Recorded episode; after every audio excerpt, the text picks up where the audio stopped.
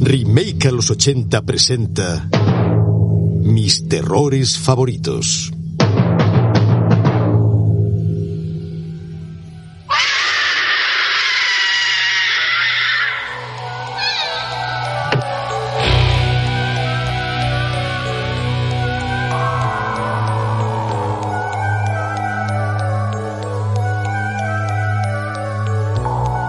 Vampiros y otros monstruos, zombies, cuerpos destripados y ensangrentados, dinosaurios, caimanes, tiburones, megalodones, King Kong o incluso el Yeti.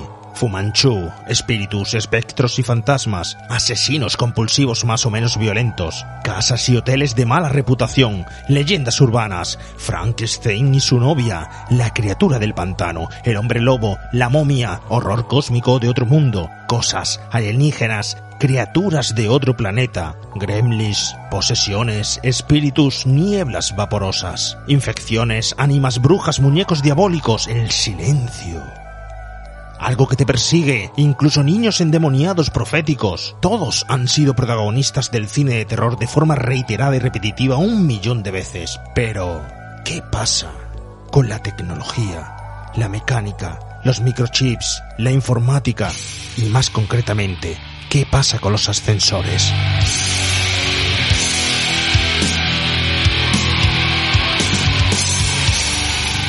¿Por qué son olvidados?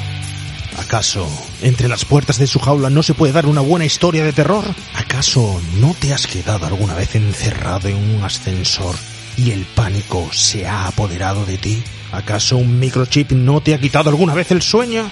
Entonces, ¿por qué va a ser ridículo hacer una película de miedo con un ascensor?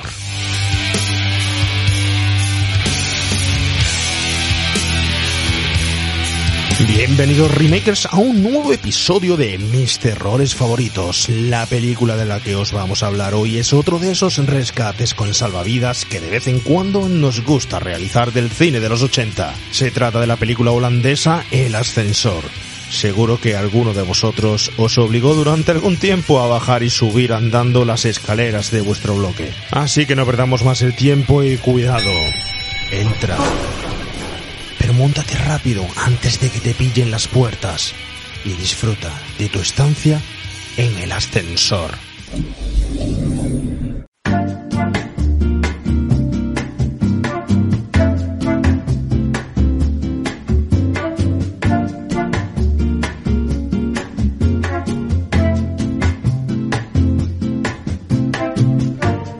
Y antes de comenzar este viaje a través del ascensor hasta el último piso, hasta el final de la podcastfera, hasta lo más alto que nos pueda llevar este ascensor, hay que darle la bienvenida al equipo del programa. Empezando en principio por el que tiene que ser hoy, sin más remedio, el botones de nuestro ascensor. Ese señor que trabaja en el hotel y que está acostumbrado a ver cómo todos los días se abre y se cierra la puerta del ascensor que hay enfrente suya, enfrente del mostrador y seguro que tiene alguna que otra historia interesante que haya pasado en alguna ocasión. Le damos la bienvenida a Javi García. Javi, bienvenido a Remake a los 80. ¿Qué tal? Buenas tardes, Remake. Pues mm, sí, o sea, realmente muchas veces mi función en el hotel, sobre todo los domingos por la tarde, es el ascensorista de, de la terracita de arriba, ¿sabes? O sea que estoy muy familiarizado con el asunto. Pero eso no suena, eso no suena, Javi, a experiencias traumáticas de terror ni nada por el estilo. Eso suena más bien a. Que eso no es una experiencia traumática. No, a ver, cuéntanos. Tú, vente, vente tú una tarde a controlar el aforo de, del ascensor para subir a la novena y me vas a a decir si eso es traumático o no es traumático cuando viene la gente con, con el ansia viva. Bueno, no no, te lo diré ya a ti. No lo contarás ahora, nos tendrás que contar tu experiencia de niño con el ascensor y tus experiencias de adulto en el ascensor, nos tendrás que contar, bueno, pues historias de terror y no tan terroríficas, incluso alguna erótica que seguro que se, se tiene que dar en los ascensores, pero antes de eso le tenemos que dar la bienvenida, en este caso, hay que decirlo, pues sí, al mecánico del ascensor, porque hoy le toca ser el mecánico del ascensor. Hoy es el que arregla los marrones de los ascensores. Además, yo creo que es especialista no en temas de subir, sino en temas de desescalar, desescaladas, ¿verdad, señor Carlos Aceituno? Bienvenido a Remake a los 80. Bienvenido y bien hallado. ojalá, ojalá fuesen cobrase por ser entendido en desescalada, madre mía. No me digas que no, porque antes de, de, empezar a grabar este programa llevamos media hora hablando de la forma que hay que desescalar. Nosotros intentando subir por el medio más fácil, siempre hacia arriba, hacia arriba, hacia la última planta y además rápido y por ascensor y, y otros pensando no más que en desescalar, con lo difícil que es eso de ir mm, de espaldas y cuesta abajo y de culo, ¿eh, Carlos? Claro, lo de, lo de subir para abajo, ¿sabes? Pero bueno, de todas maneras me quedo con la presentación de ser el técnico, porque con mucho orgullo llevé durante muchos años el mono de Solar Giendense. o sea que lo de ser currito eh, y vestir de mono azul y llenarme la mano de grasa durante muchos años lo, lo estuve haciendo. Pues no sé si preguntarte por esa obra de teatro que tenías que se llamaba precisamente El Ascensor. Y, Pues y no viene hecho, y no viene acaso hecho, ¿eh? No, no, no, no, no. Viene como, como anillo al dedo. Fíjate, como curiosidad te puedo decir que el primer corto que yo grabé, o sea, como, como actor, el primer proyecto audiovisual, se llamaba Pida que los niños viajen solos. ¿Os acordáis cuando rayábamos en los ascensores impidan que los niños viajen solos? Pues yo tengo un corto dentro de, de- de un ascensor, de un tipo que se queda encerrado en un ascensor. Eh, y luego, la última obra de teatro que, que he dirigido se llama El Ascensor, de, de un texto de Alfonso Zurro. O sea, que me persiguen los, los espacios cerrados y claustrofóbicos. Bueno, pues antes de empezar con la película, de con esta magnífica película, ya voy adelantando, magnífica, si teníamos por ahí una película en España que era La Cabina, que causaba terror y pavor totalmente, y ahora que tenemos aquí una película holandesa que es El Ascensor, ¿por qué va a dar tanto mm, cosica eso de, de, de, hacer una película de terror dentro de un ascensor? No, pero eso lo vamos a ver a continuación, porque primero vamos a dar paso a ella y escuchar el tráiler del Ascensor. Deep inside this vertical city, a machine has come to life. A machine with a terrible secret.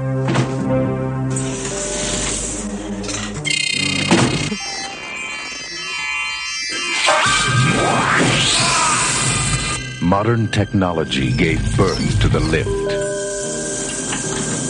But the lift has made itself smarter, stronger, and deadlier.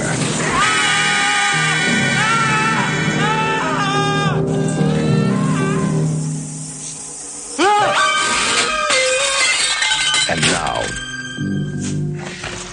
the man responsible for making it safe is trying to make it stop killing.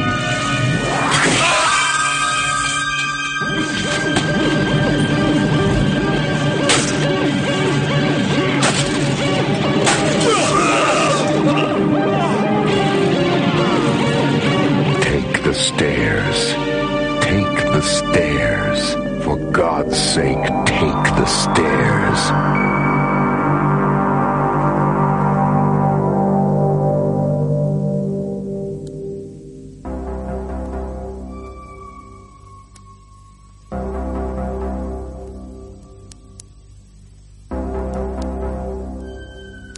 El Ascensor, película del 1983, estrenada en todo el mundo, pero que gozó de sus mejores momentos en las estanterías de serie B del videoclub. La película filmada íntegramente en Holanda con un presupuesto que no llegó a los 490 mil dólares, la dirige Dick Maas, un director, guionista, productor y compositor holandés del que poco se conoce, pero que sin embargo no ha dejado nunca de trabajar. Esta película es uno de sus títulos más destacados. La protagoniza Hap Staple, otro de esos actores desconocidos que aquí interpreta a un mecánico ascensorista con dotes de Sherlock Holmes. Pero sin duda la estrella de esta película es el propio ascensor. Un metapersonaje con muy malas pulgas, inteligencia artificial y un gran espíritu de venganza por el mal uso posesivo que siempre se ha hecho de él. Toda una metáfora de la clase oprimida o de las personas reprimidas y sometidas, o simplemente una buena excusa creativa para hacer terror,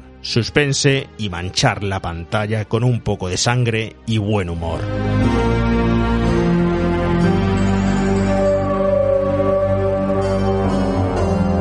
Bien, Javi, y me refiero a ti directamente porque tú has sido el ideador de este Mis Terrores favoritos y de querer hablar precisamente de esta película holandesa de terror llamada El Ascensor. Una película casi olvidada por todos los ochenteros, aunque en algunos está todavía ahí arrinconada lo más profundo eh, de su imaginario, pero eres tú, un millennial, el que la rescata.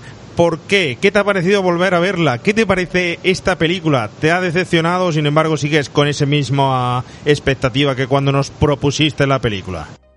A ver, eh, es cierto que ahora que he vuelto a, revisitar esta película, pues la verdad que me la, esperaba, la recordaba bastante mejor.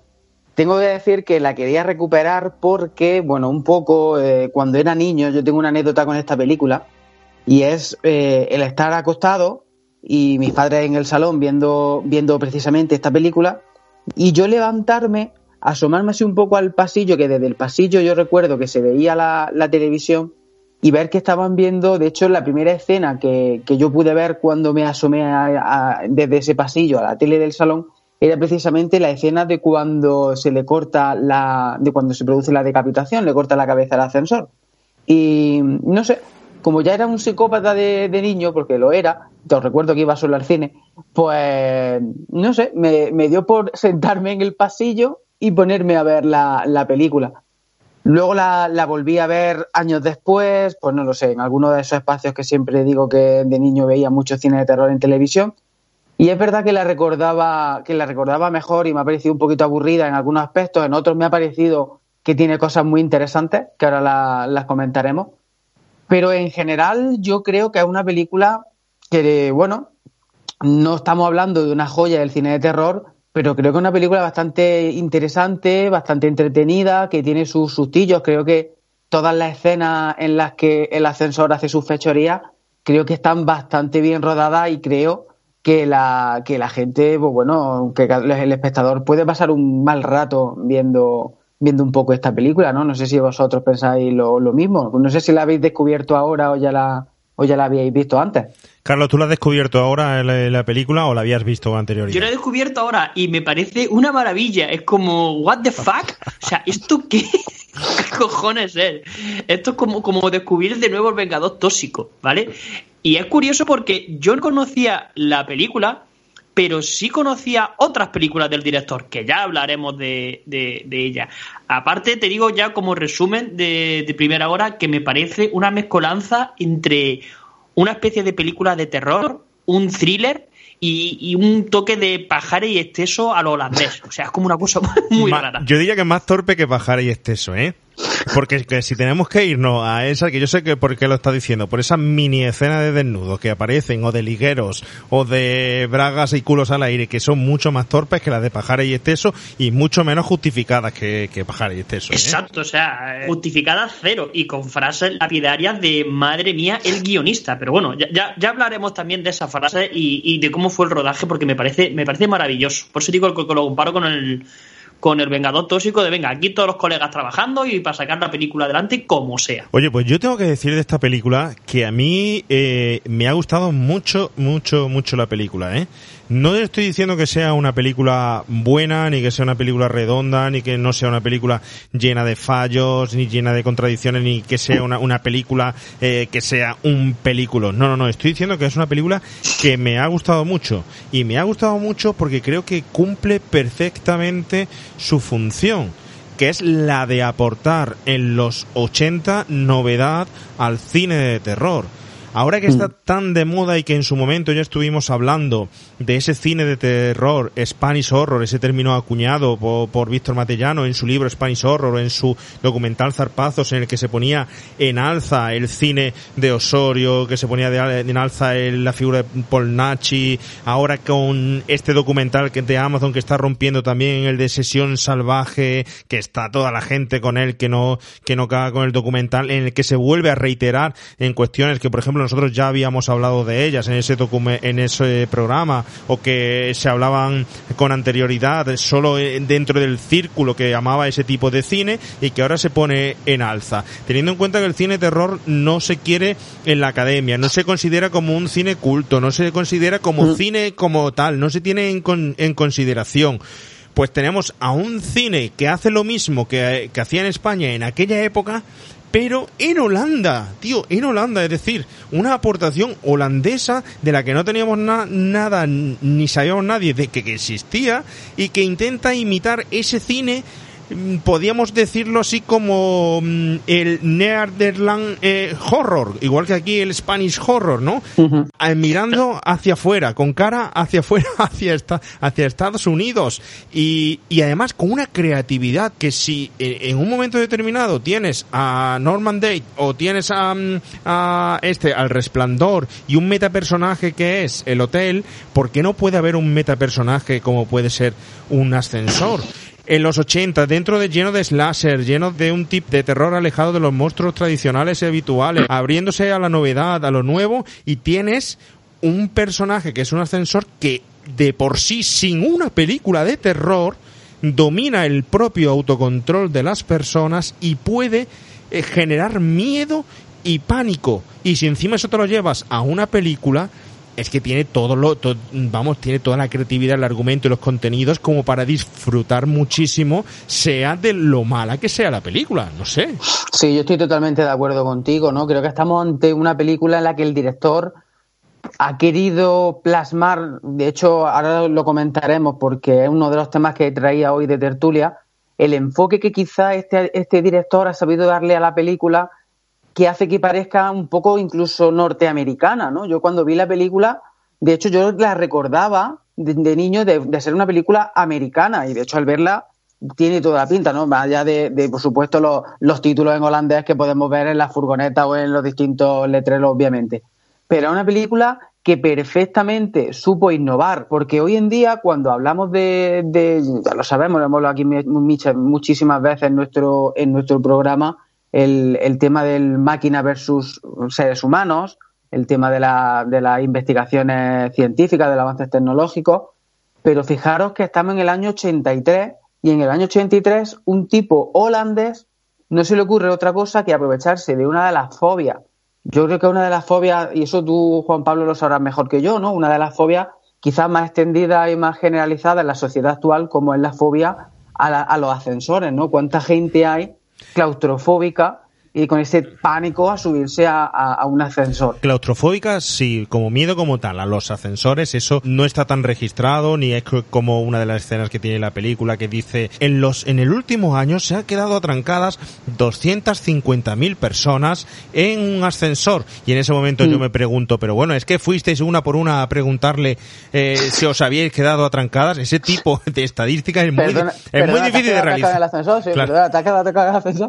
Ese tipo de es súper difícil de realizar, pero claustrofobia Sí, de Supongo que habrá una, una media, ¿no? De los técnicos de ascensor tendrán una plantilla a los meses, dirán, he tenido que ir cuatro veces temer a sacar cuatro cazurros del ascensor. Entonces habrá una.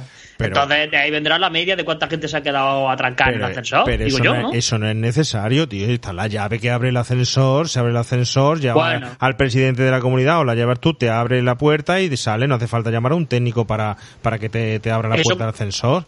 Tú se nota que no tienes ascensor en tu casa, ¿no? ¿Cómo que no? Yo me quedé una vez encerrado en un ascensor con seis personas. Fallo nuestro también meternos seis personas en un ascensor, pero nos quedamos y eh, ni técnico de la comunidad, ni o sea, ni presidente de la comunidad, ni leche. De todas maneras, al técnico. De todas maneras, bueno, yo no sé en el año 83 la tecnología que tenían los ascensores. Hoy en día un ascensor se avería y, vamos, lo, hablo por experiencia del de casa de mis padres, cuando se avería por defecto y automáticamente el, ascensor desciende hasta la última planta y se abre. Sin embargo, eso, es de ahora. Yo no sé si en los años 80. Yo recuerdo en casa de mi abuela quedarme atrancado en el ascensor y eso es quedarte atrancado en el ascensor. Intentar yo abrir, forzar ahí como pude la, la, puerta y encontrarme con el muro de ladrillo porque me había quedado atrapado entre planta y planta. Exacto. Y el ascensor, exacto, y que él no se movía. Yo me he quedado dos veces atrapado, una con seis personas y otra con, con un amigo. Y la segunda vez que me quedé atrapado con un amigo tuvimos que salir por entre planta y planta. Y tiene ese miedo de decir, hostia, que estoy sacando el cogote y como esto se venga para abajo,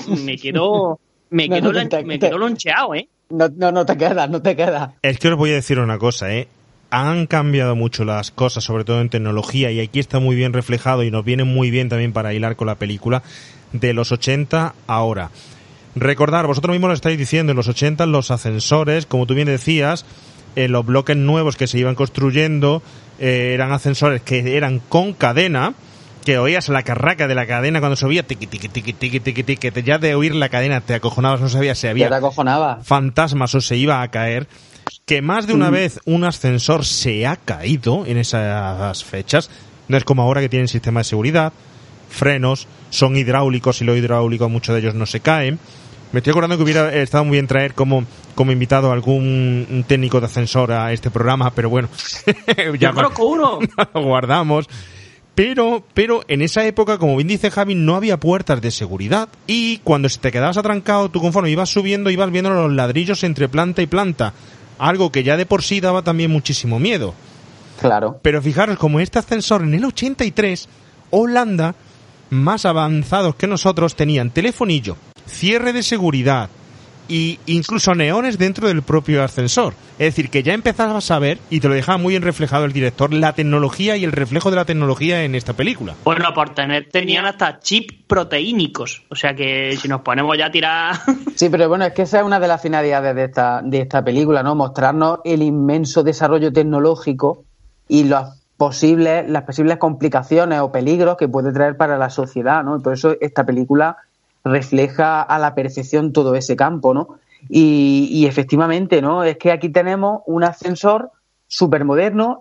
Tiene pinta de que es que el edificio es nuevo, es moderno en Holanda, que de hecho este edificio es real y existe. Y luego, si queréis, eh, a través de redes sociales, os mandaré la ubicación Google. O sea, en el Google Earth he encontrado la ubicación de este edificio y realmente existe. Luego la, la ¿En serio? colgaremos, la publicaremos. Sí, sí, y el edificio veréis que es el mismo. ¿Y dónde está el edificio? Ya, ya dilo, luego lo mandamos, pero ¿dónde está el edificio? Está en, está en Holanda, pero no te sé decir el nombre porque es que eh, el holandés todavía no lo manejo. Estoy ahí en el A1. Está- A2. Está en Ian van Cronenburg 14, en Amsterdam. Sí, sí, sí, me lo creo. Sí, sí, sí, sí, sí, que es real, que lo he buscado, sí, sí, sí. De hecho, el, eh, cuando llaman al principio de la película y le dicen que vaya al número 14 es porque en realidad es el número 14 de, de esa calle. Eh, Hilando un poco con lo que estabais diciendo, el tema de los. Y sobre todo en este caso, que es un edificio que no, no, es, no llega a ser un rascacielos, pero es un edificio alto, imaginaros el miedo en ascensores, como por ejemplo cuando ya se construyó, llegó la época, por ejemplo, de, de construir la Torre Eiffel. Fijaros la Torre Eiffel, el ascensor que tiene, que desde dentro de la propia cabina estás viendo todo París y todos los entresijos eh, estructurales de la propia torre para personas que sean claustrofóbicas, el terror que le puede causar de verdad ese viaje ¿eh? para subir a- arriba. De hecho, hay muchísima gente, me consta, que sube la escalera porque le produce un terror terrible subirte por, por el ascensor. Yo ¿eh? intenté Como- subir todas las escaleras de, de la Torre Eiffel, pero no, no me dejaron. Hay, una, hay en la segunda parte, la tienes que subir por cojones en, en ascensor. Además, mira, dato de mierda. Hasta, hasta la cima, ¿Sabéis? hasta la O sea, cima. Sí, sí, sí, sí, a la parte de arriba hay, un- hay un tramo que lo tienes que subir por cojones en ascensor. ¿Sabíais que la Torre Eiffel se construyó eh, para la Expo eh, de, del 87 en París y que una vez que terminó la Expo y dijeron a tomar por culo ahí se queda la torre? Sí, sí lo sabía, sí lo sabía. Eso no es un dato de mierda, eso es un dato de historia, Carlos. A Es un ver, dato sí, cultural. entiendo que Pero para... el dato cultural, el dato cultural es decir, esto lo va a desmontar Pirri, o sea, ya se quedéis montado, hala. que venga otro y lo desmonte. Sabéis también, ahora que estamos aquí dando datos de mierda culturales, por ejemplo, en el, en el Empire State Building, resulta que uno de los terrores, uno de los, de los miedos que tenían la- las empresas que construían ascensores era que la propia gravedad pudiese con el peso que llevase el ascensor encima. Y entonces decidieron, en vez de hacer, digamos, un ascensor que cubre toda la altura del edificio, decidieron crear, digamos, diferentes ascensores como por tramos dentro del propio edificio. Es decir, que tú a lo mejor te montas abajo, subes hasta la planta, que te digo yo, no sé, ¿no? 30 o 40 y te tienes que salir y montarte en un segundo ascensor. Eso se supone que lo hacían para evitar un poco el pánico de decir, no, es que voy a subir ciento y pico plantas con el propio efecto de la gravedad tirando hacia abajo del ascensor. Que al fin y al cabo la gravedad es la misma. Te bajas del ascensor a mitad o no, la gravedad es la digo, misma. bro, pero la gravedad al final es la misma, porque si te subes en un segundo ascensor en la planta 40 para subir a la 80, oye, la gravedad no sigue siendo la misma, pero era algo psicológico. El control, y eso es lo que vamos. Esta película lo lleva muy bien en ciertos aspectos del suspense, que es jugar con un metapersonaje que tú no controlas y la falta de control para la persona humana es lo que de las cosas que más miedo le dan. Es decir, tú te montas en un ascensor por sí solo cuando vas a tu casa y estás dejando tu vida en manos de un aparato que no conoces y primero te empiezas a imaginar en la mente de, bueno, puede haya un electro electroduende ahí o a ver cómo funciona el mecanismo este o si hay un tío en lo alto tirando de las poleas bien alimentado que te sube y te baja o cómo funciona, pero es cierto que tú te imaginas que hay cinco, yo que sé, cinco minutos o tres minutos o dos minutos de tu vida que pierdes totalmente el control sobre ella y se lo dejas a una máquina que no te conoce, que no sabe de ti, que no sabe de tu vida, que no sabe de lo que pasa, de las circunstancias o tal, y de repente puede causar un caos totalmente en tu, en tu vida. Eh, no estás controlando ya de por sí eso. No nos hace falta ni siquiera un argumento con un biochip, ni tecnología, ni tal, que encima se la añades y lo haces más terrorífico todavía sino que es eh, eh, la falta de control de la persona sobre la propia circunstancia y eso es de lo más terrorífico que hay. Dejar tu vida en manos de una máquina, aunque sea durante 20 segundos que va a durar el viaje, nos crea cierto, sí, nos crea cierta fobia, digamos. Estamos dejando de controlar nuestra vida. Ahora mismo se está dando también con, los coches estos que tienen piloto automático, ¿no? Que te llevan de un sitio a otro y tú no conduces. Y es como si te cruza una cabra y te la llevas por medio y si hay un patusco, o sea, que eso ha marcado una velocidad crucero con un GPS, pero eh, la improvisación humana está ahí, al, pendiente. No sé cuál es la, capacidad de respuesta. Y ahí entra ahora el juego de la inteligencia artificial, que si estamos dejando en manos de una máquina nuestra vida, ahora encima se supone que le vamos a meter inteligencia artificial, ¿vale? Una tecnología que haga que, entre comillas, la, la máquina es capaz de responder ante diferentes circunstancias pero claro, es que aún así es que eso no te genera a ti seguridad ni en el coche, ni en el ascensor, ni en ningún sitio. De hecho, lo que dices, Carlos, ese tipo de, vehículos ya se están haciendo películas, o sea, el cine está representando eso y está representando situaciones de terror donde se descontrola el, el vehículo o toma posesión del vehículo otra entidad a través de internet o de un satélite o tal, o simplemente el vehículo está programado para perder el control y ya se está reflejando en varias películas, ya se ha podido ver, incluso que creo que en un episodio de Black Mirror, si no no recuerdo malamente, ¿no? Desde Desafío Total, o sea, se lleva muchos años haciendo ese cine de que las máquinas en los coches se controlan por GPS y de repente se vuelven locos o un, satélite controla el coche y te lleva por otro lado. Sí, pero en aquel momento no era realidad. Ahora ya sí empieza a ser realidad, ¿me entiendes? Entonces ya eh, cuando, cuando ya empieza a ser realidad y hay posibilidad y forma parte realmente de, tu vida, el pánico aumenta. La falta de control aumenta y la eh, fobia se crea. ¿Cómo haría ahí entonces en la actualidad un remake de esta película? Aprovechando lo que sabemos, los, avances tecnológicos que tenemos en la actualidad. Pues sí, sería por GPS o por un ordenador, y el ordenador se vuelve loco, básicamente. O toma un concepto de, inteligencia artificial. De hecho, ya hay muchos conceptos de ascensores que se, que se bloquean o puertas que se cierran ante un terremoto, ante una sobrecarga eléctrica, que deciden tomar el control de todo el edificio por, por mm. resguardar algún tipo de, de, seguridad.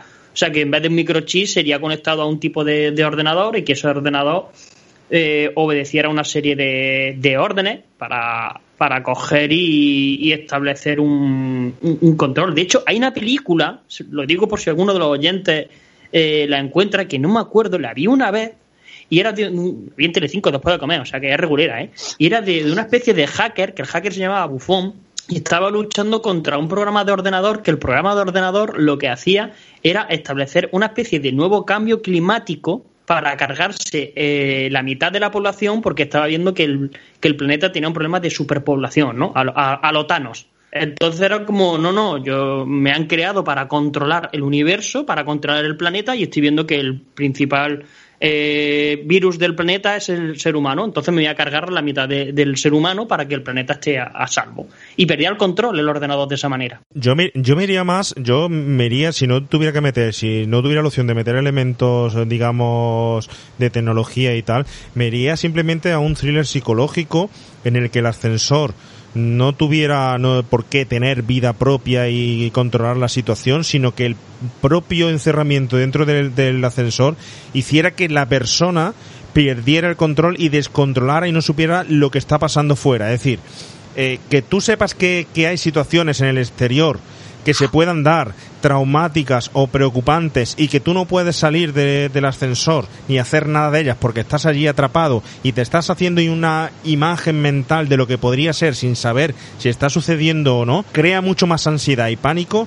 que lo que puede ser eh, que el ascensor te esté dominando y en un momento determinado puedas vencerlo. En ese momento la lucha es contra ti mismo y no contra máquina y ascensor. Me estoy acordando de una película, por ejemplo, de Tom Hardy, Lock, no sé si la habéis visto, una película del año 2013, en la que la película no, Tom Hardy no sale de su coche y es un trayecto que tiene que hacer obligatoriamente desde una ciudad hacia otra, dos cámaras que van cambiando el plano y siempre enfocando a Tom Hardy teniendo conversaciones de teléfono por el YouTube dentro del coche. Y entonces él tiene que estar resolviendo entuertos y situaciones que provocan ansiedad a través de una llamada telefónica, otra, otra, otra, otra, otra, y te pone de los nervios, te llega a poner la película de los nervios. Es una gran, una gran película. Y quizás yo me iría más por un tipo de, de, de- de situación, de situación así, haciendo un Psicológica, un thriller, un thriller psicológico, ¿no? Sí. Oye, Yo- es que, es que vuelvo a lo mismo, es que realmente eso es lo que, lo que nos da miedo, ¿no? El quedarte dentro de, de un ascensor, no hace falta que el, que el ascensor ni esté, ni esté, digamos, poseído, ni tenga ningún chip.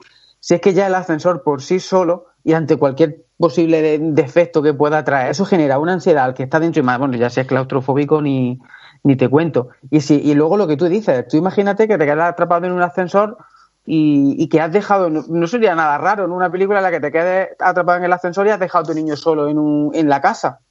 Y empieza Por y pasan los días y no puedes salir del ascensor. por ejemplo, por ejemplo, y empieza a complicarse y tu hijo es solo y, Claro. y no te encuentras, no sé, cualquier tipo de historia. Tú fíjate. Pero hay una cosa muy importante, Javi y Carlos. Esta es la intención que nosotros tendríamos en un remake. Pero para vosotros, y ya nos metemos en Dick Max, el director de esta película, ¿qué intención tenía el director con esta película? ¿Quién era este se- señor? ¿Por qué de- decide hacer esta película? ¿De dónde venía? ¿Y qué es lo que nos está contando? A ver, Dick Maas es un, es un cineasta holandés que de hecho sus primeros, sus primeros trabajos estaban más bien relacionados con el mundo de la música. Ya os comenté cuando estábamos preparando este programa, porque yo la verdad que no estoy muy puesto en música. Si conocéis a la banda, a la banda holandesa Golden Earring, porque uno de sus, uno de sus éxitos, entre otros, entre varios temas que tienen bastante conocidos, es Twilight Zone. Y de hecho pensaba que la canción tendría algo que ver con la película o con la serie o algo. Y, y nada más lejos de la realidad. Simplemente es que una- la banda hizo un, un tema, digamos, homenaje a, a- a la película, ¿no? Entonces, bueno, este señor empezó haciendo un poco vídeos musicales para, para esta y otras bandas eh, y decidió meterse en, eh, bueno, eh, a, a la- a hacer películas, ¿no? En el cine. Yo recordaba de, de este señor, aparte de esta película, del ascensor, y me parece que Carlos la conoce, la película de Los Flodder, que Hombre, es una película... Los es- una, es una película, yo eh, le pude echar un vistazo así por encima, la verdad no la he visto entera, pero le he hecho un vistazo por encima, porque así ya aprovechamos también para hablar de su, de su actor protagonista, de Hugh Staple. Es el actor fetiche de, de este director, ¿no? Yo creo que en el 80% de las películas de Dick Maas aparece Hugh Staple. Y es una película, la veo muy española, o sea, la veo muy la típica familia loca española, pero llevado a, a la perspectiva holandesa. No es- tú, la, tú la has visto, ¿no, Carlos? Los Flodder, ¿no? Sí, sí, pero es que no es una película, es que es una saga completa. Bueno, es sí, que, que una eh, trilogía, creo, ¿no? Claro, es que los Flooders eh, eh, empieza con, con- Aquí se le llamó una familia tronada en el 86 y luego se hicieron los Flooders Van a América en el 92, ¿vale? Luego hicieron los Flooders 3 en el 95, pero es que en medio hubo una serie que es la que yo vi en Telecinco en su día, a las tantas de la mañana, que se llamaba eh, Los Flooders. Esta, esta serie fue del 93 a- al 98. Y era, pues, imaginaros una familia de, de paletos, de, animales, eh, en un barrio residencial súper guay, y el padre era un alcohólico, la típica rubia guapa, eh, súper tonta también, el típico hermano animal, eh, también borracho con una escopeta por mitad de- del residencial. Y me llama la atención porque eh, esta película yo creo que dio pie a otra maravilla del cine casposo que no sé si os acordará, que a Juan Pablo seguro que le suena, que eh, de videoclub, que era Rústicos en Dinerolandia, con, con, con nuestra amiga Erika Elianiek, que era la chica Playboy de, los vigilantes de la playa. Y es que era prácticamente lo mismo, una familia de paleto en un, en un universo así, en plan Beverly Hills y muy cultureta. Y yo creo que venía de los Flooders en América, porque este tío, eh, a través de los Flooders, se hizo un, un hueco, ¿no? Y fue, eh, ¿cómo se hizo nombre? Primero hizo el ascensor pero luego hizo ya Los Flooders. De hecho, fíjate si se hizo nombre este pavo que llegó a dirigir un episodio de la aventura del joven Indiana Jones en el 93. y luego ya supongo que, lo que lo va a comentar, eh, este hombre se marcó, o sea, Dick Mass se marcó, como yo digo, se marcó un janeque, ¿no? Que cogió, hizo el ascensor en el 83 y en el 2001 dice, pues voy a hacer otra vez el ascensor. Hizo una, una versión del ascensor con, Naomi, eh. con Naomi Watts. Con Naomi Watts justo antes de hacer The Ring, ¿no? Justo porque me parece que este remake del 2001 y The Ring posiblemente sea de 2003, 2002, 2003, 2004 por ahí. Sí, pero es que con, Naomi y con Ron Perlman. Exacto, pero es que Naomi Watts ese mismo año hizo Mulholland Drive. O sea que, ¿cómo acabaría de la cabeza? Hacer una película con Dick Mass y luego otra con, con David Lynch. Y aquí de aquí, ah. Curiosamente, la carrera de Naomi Watts empezó a despegar. O sea, ya había hecho cosas tan, tan grotescas como Girl, no sé si la habéis visto, que también es muy bizarra, es muy estilo dos tóxico. Girl, un país posapocalíptico y de repente tiene que luchar contra un villano que es Malcolm McDowell, el de Naranja Mecánica, y tiene como unos canguros asesinos a su lado. Es una maravilla de, película. Pero sí, eh, pero es, muy raro la, carrera de este hombre. Mira, volviendo un poquito a, la trayectoria del director, de Dick Mass, os digo rápidamente, mirad, en el 81 eh, hizo la, fue su primera, su primera película, Rigor Mortis, en el 83 eh, hace El Ascensor, a partir del año 86 tenemos, bueno, en el 86 tenemos Los Flodder, una familia tronada, en el 88 esta película sí la he visto yo y la verdad que me parece una película bastante interesante, que no sé si habéis podido verla, se llama Amsterdam Misterio en los canales y es una película, la verdad, que bastante, bastante interesante. Y además con esta película mm, me da para pensar que a, Dick Mass el rollo es láser porque yo creo que el rollo láser le molaba. Ahora os comentaré porque en Ámsterdam eh, nos encontramos lo que llaman en la película el, buzo loco, el buzo maníaco, creo recordar. Ahora os comentaré de qué va la película de eso. Pero mm, lo que quería decir es que me, me llama la atención ¿No, la, no, ¿No parece que la película El ascensor, en la, propia máquina, la propia cabina, actúa un poco de slasher? Es decir, tiene ahí un, retinte, hay un toque de slasher como que se quería meter ahí. Y luego, de hecho, cinco años después hace Amsterdam, que va de un slasher. Porque al principio, totalmente cuando uno ve el ascensor, ve que el, ascensor tiene vida propia, es un slasher. Eh, a ver, mm, yo no lo veo como tú. Yo no lo veo como tú. Me voy a remontar un, poco al principio a lo que ha lanzado Carlos, que con el tema de, que estamos en Skype y tal, y los oyentes se estarán dando cuenta, tal, eh, es difícil un poco que nos demos replicar lo uno a lo otro en el momento, ¿no? Pero, por ejemplo, lo que ha comentado Carlos, retomo a esta familia de Beverly Hills, esos rústicos en Dinerolandia, efectivamente esa película del año 93, que aparecían, me parece que eran en un coche rústico, que iban con un, un perro con orejas largas, todos con sombreros y, y haciendo sus, sus mamarrachadas por ahí. Y yo creo que esta película holandesa, esta trilogía holandesa que tú comentas, está basada en lo que es esa trilogía también de Chevy Chase americana, y aquí es donde el director intenta imitar, como está imitando aquí en el ascensor también, a lo americano, que son las locas eh, vacaciones de una familia americana, que luego serían las locas eh, vacaciones de una familia americana en Europa, y que luego sería Socorro ya es Navidad, y son todas historias familiares, ¿no? Y, yo creo que, que está basado en, eh, en, ese tipo de origen. Lógicamente este director pues se le ve por donde por donde va, igual que esa secuela, que esa secuela si queréis después hablamos de ella, pues a mí me parece muy bien lo que lo que hizo y sobre todo con esos referentes, esos actores ochenteros que también aparecían por ahí que era para que hubiera tenido más éxito del que tuvo. Pero haciendo referencia a lo que tú dices, Javi, a un slasher, yo no lo veo slasher. Yo creo que esta película tiene de por sí con el propio ascensor eh, elementos de sobra como para prescindir del slasher. Para que haya un slasher, para mí tiene que haber mínimo un cuchillo, unas intenciones de matar, un cambio de registro como puede haber en Psicosis de una casa a un protagonista que aparece con el cuchillo. Y aquí estamos viendo que es un algo, un ente, un tal que por sí como tal crea miedo, pero además si se le otorga un chip especial tal y cual, lo que viene es a mm, vengarse o hacer una, una, metáfora de las personas, de la gente oprimida, o hacerse una metáfora de aquellos abusos que se hace sobre la propia gente y luego se vengan de ellos, pero como tal como mm. slasher, el slasher muchas veces, o la mayoría de las veces, mata sin el sentido de una mm, venganza cierta, tal, solo por el gusto de matar, y, y, y, al otorgar ese, mm, esa forma de matar con el propio ascensor, sus propias eh, herramientas se me aleja un poco del perfil como tal. Que puede tener algunos tintes, bueno, pues quizá, pero yo lo veo más como algo paranormal, ¿eh? No lo sé, no lo sé. lo vi como, lo vi así un poco por el tema de que cuando empieza la película y ves que aparece ese rayo, que por cierto, vaya, vaya rayo guapo que, que te aparece en la pantalla, que es como si pareciera que ese rayo es el que le otorga la vida al, al propio ascensor, que me viene un poco a la mente eso, ese rayo que le cae a Jason Burge en Viernes 13 y que lo devuelve a la vida. Por eso decía un poco el tinte ahí, un poco slasher, de ese rayo que le da la vida, le otorga la vida al ente. Y luego, pues perdona, perdona, Javi, a mí me recuerda más al rayo de Frankenstein que le da la vida al ascensor.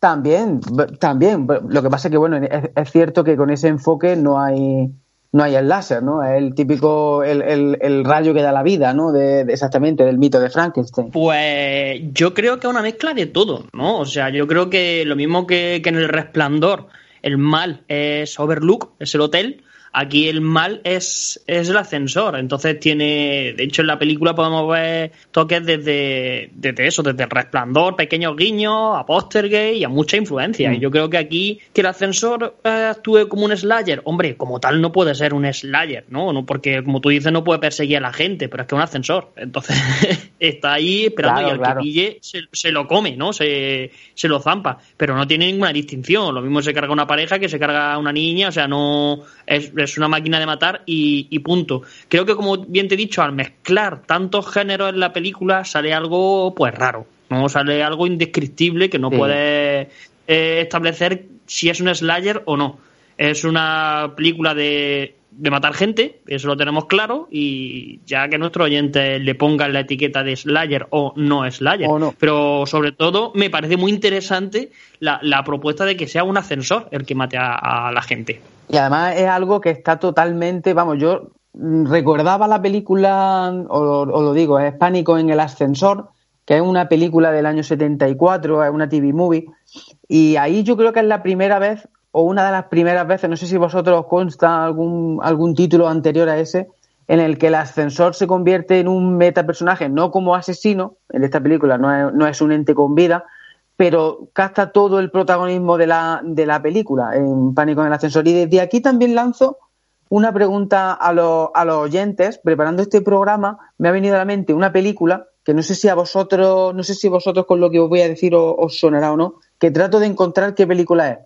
Y es una película en la que eh, unas personas se quedan encerradas en un ascensor. Creo recordar que el ascensor tenía el número 7 y era un ascensor que al igual que ocurre en esta película, parece que tuviera vida propia, pero no se llega a determinar la causa del por qué, del por qué tiene vida propia.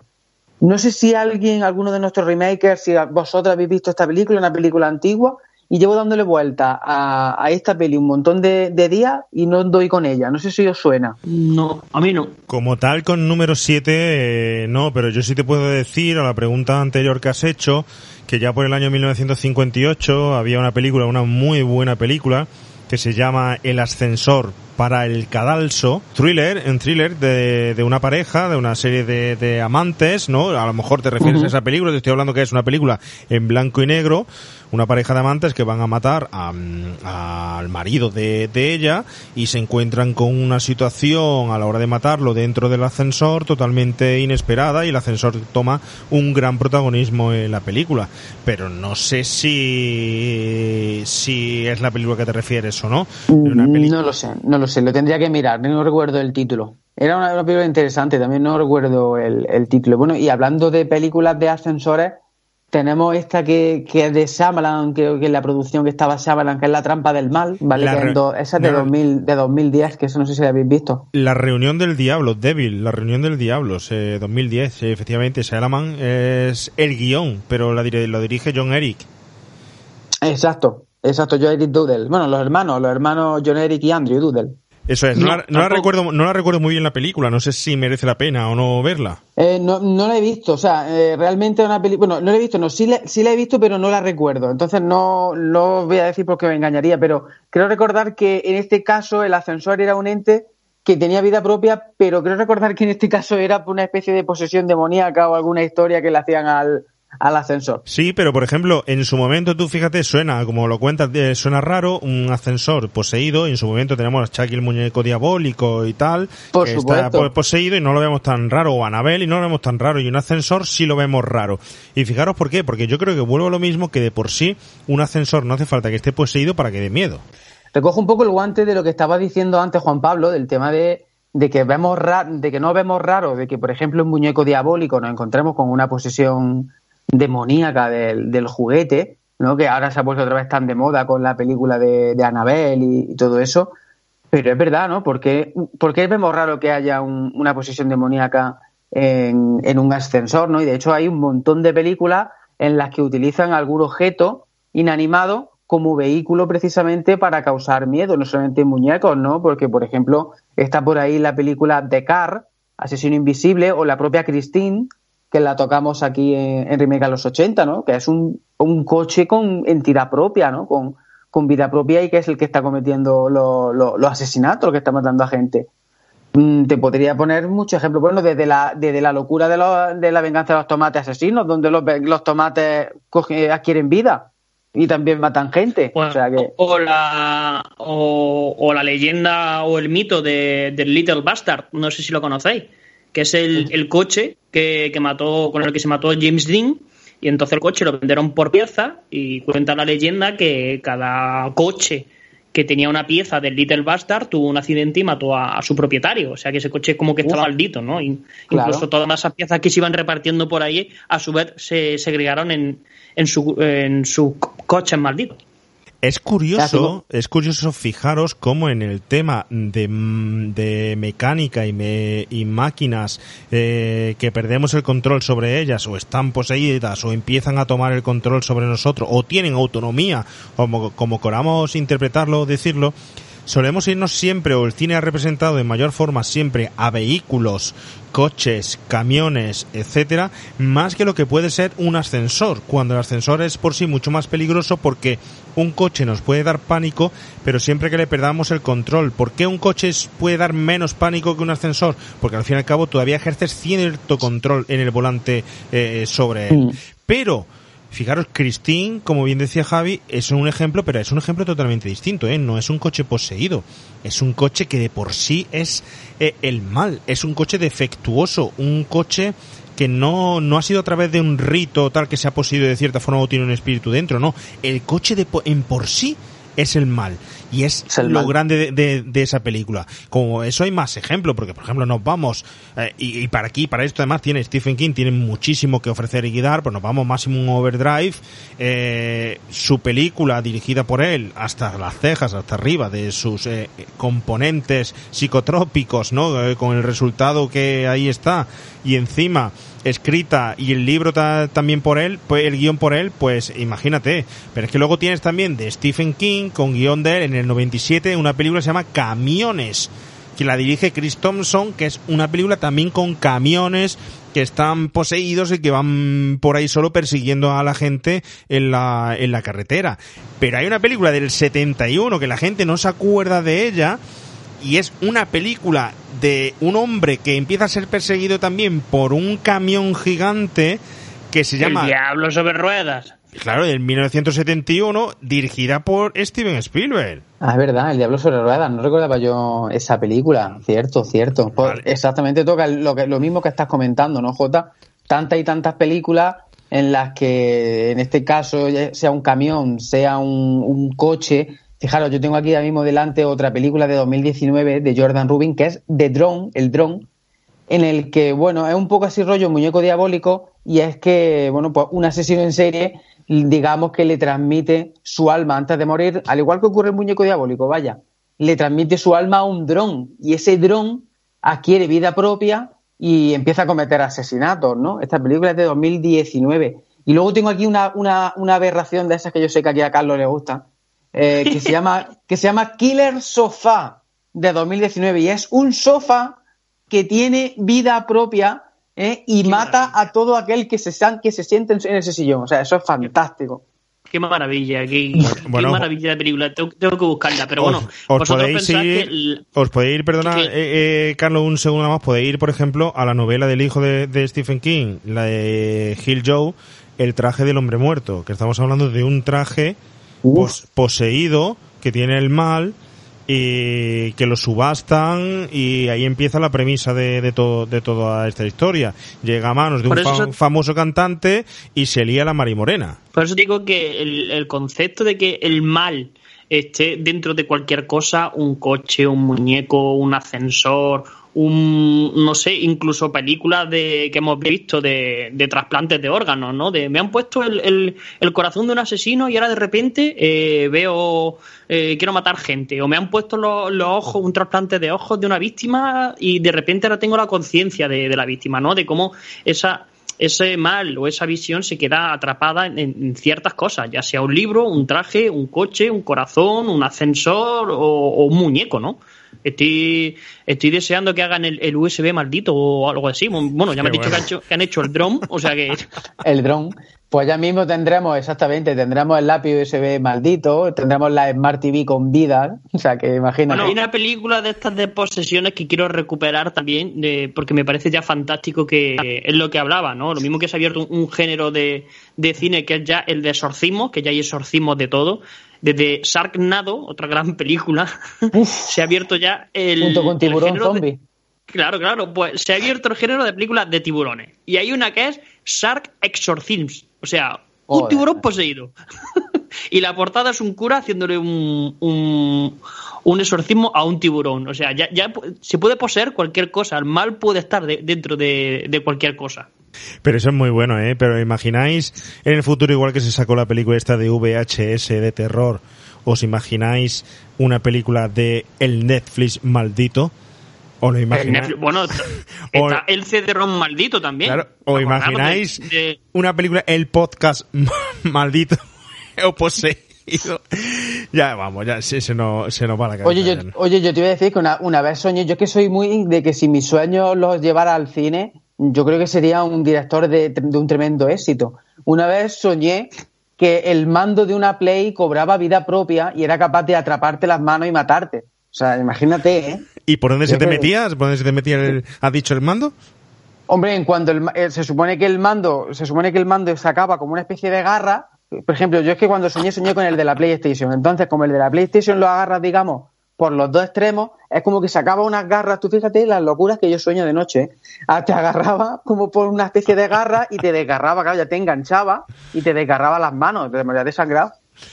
Madre mía, que no te lo escuche Stephen King, ¿eh? porque la premisa es, buena, solo que no sé dónde te lo metiste al final, por dónde, no sé, porque... Javi, te, tengo dicho que no cenes callo por la noche.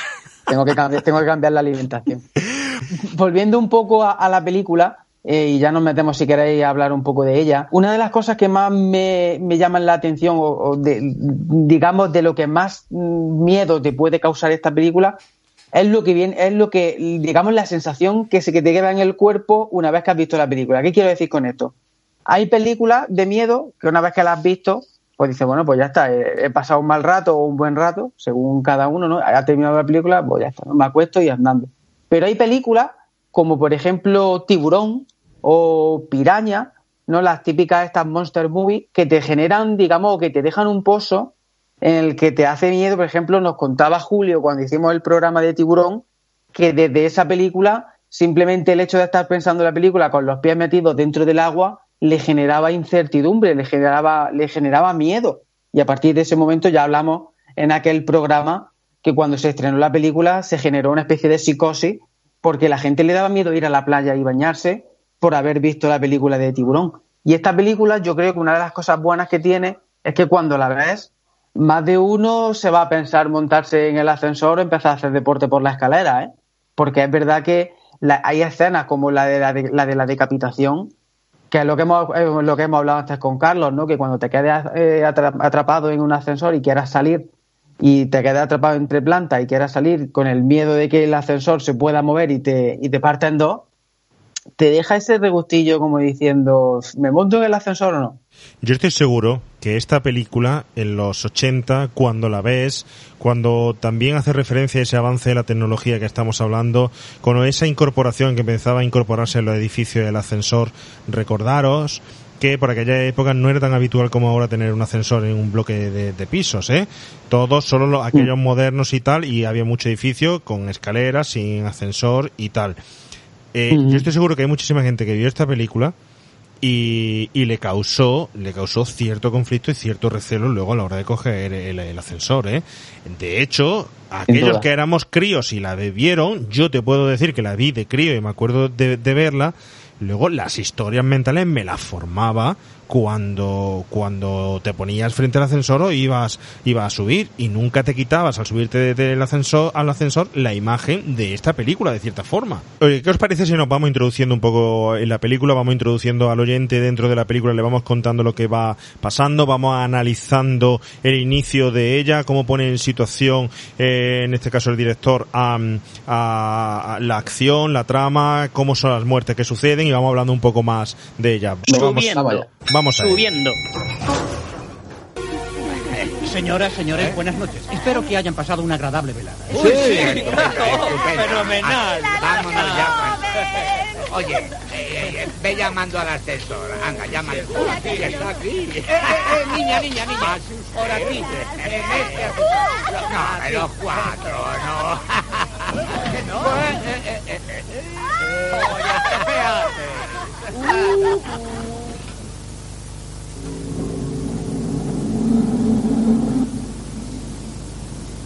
Creo que he bebido demasiado. No, si la mitad te la has derramado encima. Tú idea con tus Sí. Dame un besito. Ah, espera, qué pasión. Espera que lleguemos al hotel.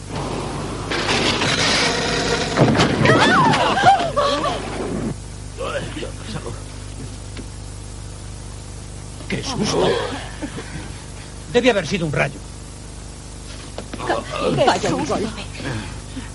Esto es un cortocircuito, seguramente. Nada, Oiga. Oiga. nada, la puerta no se abre. Supongo que lo arreglarán, porque si no... Dos botellas de champán y cuarto kilo de caviar. Eres un filósofo. Sí, debe ser un fusible. No, en realidad nada grave. Sí, muy bien. Verporten está mirando los fusibles. No tardará mucho. El ascensor se ha quedado atascado. Ay, Dios.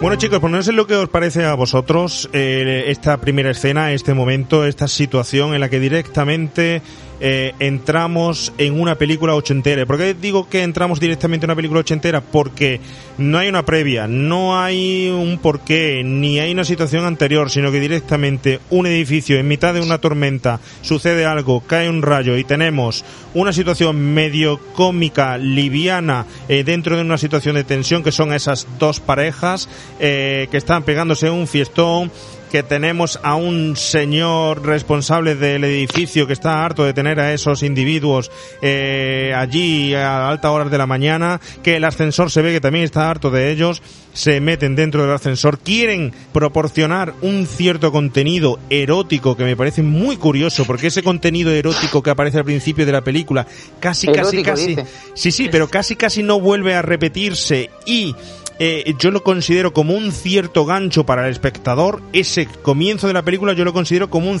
como un gancho. Es decir, pum, llega, se meten en el ascensor, están a punto de morir, hay sexo en mitad o casi sexo, se van a asfixiar, tal.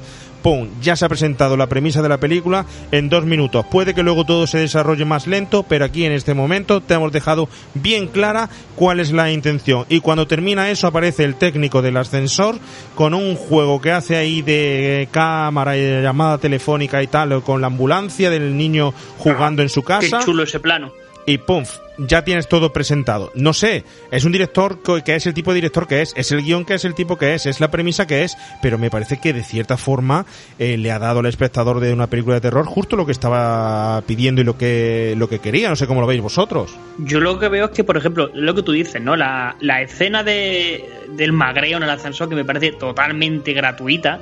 Sí es cierto que hay una, línea un poco pajar y exceso durante toda la película de comentarios y de frases épicas que tienen, ¿no? De decir, madre mía, lo que están soltando por la boquita. Pero esa escena, esa escena que de repente estén los cuatro borrachos y ahora el otro empieza a liarse y a meterle mano a la rubia cuando le saca 30 años prácticamente. Y dice la rubia en un momento dado, que me encanta la frase, que no sé si será joyita de doblaje o del guion. Cuando está metiéndole en mano le dice la, la rubia, ¿no has comido demasiados mejillones ya? Ahí lo dejo. Pero eso O sea, es- esa frase Joder, a es mí que- me voló la cabeza.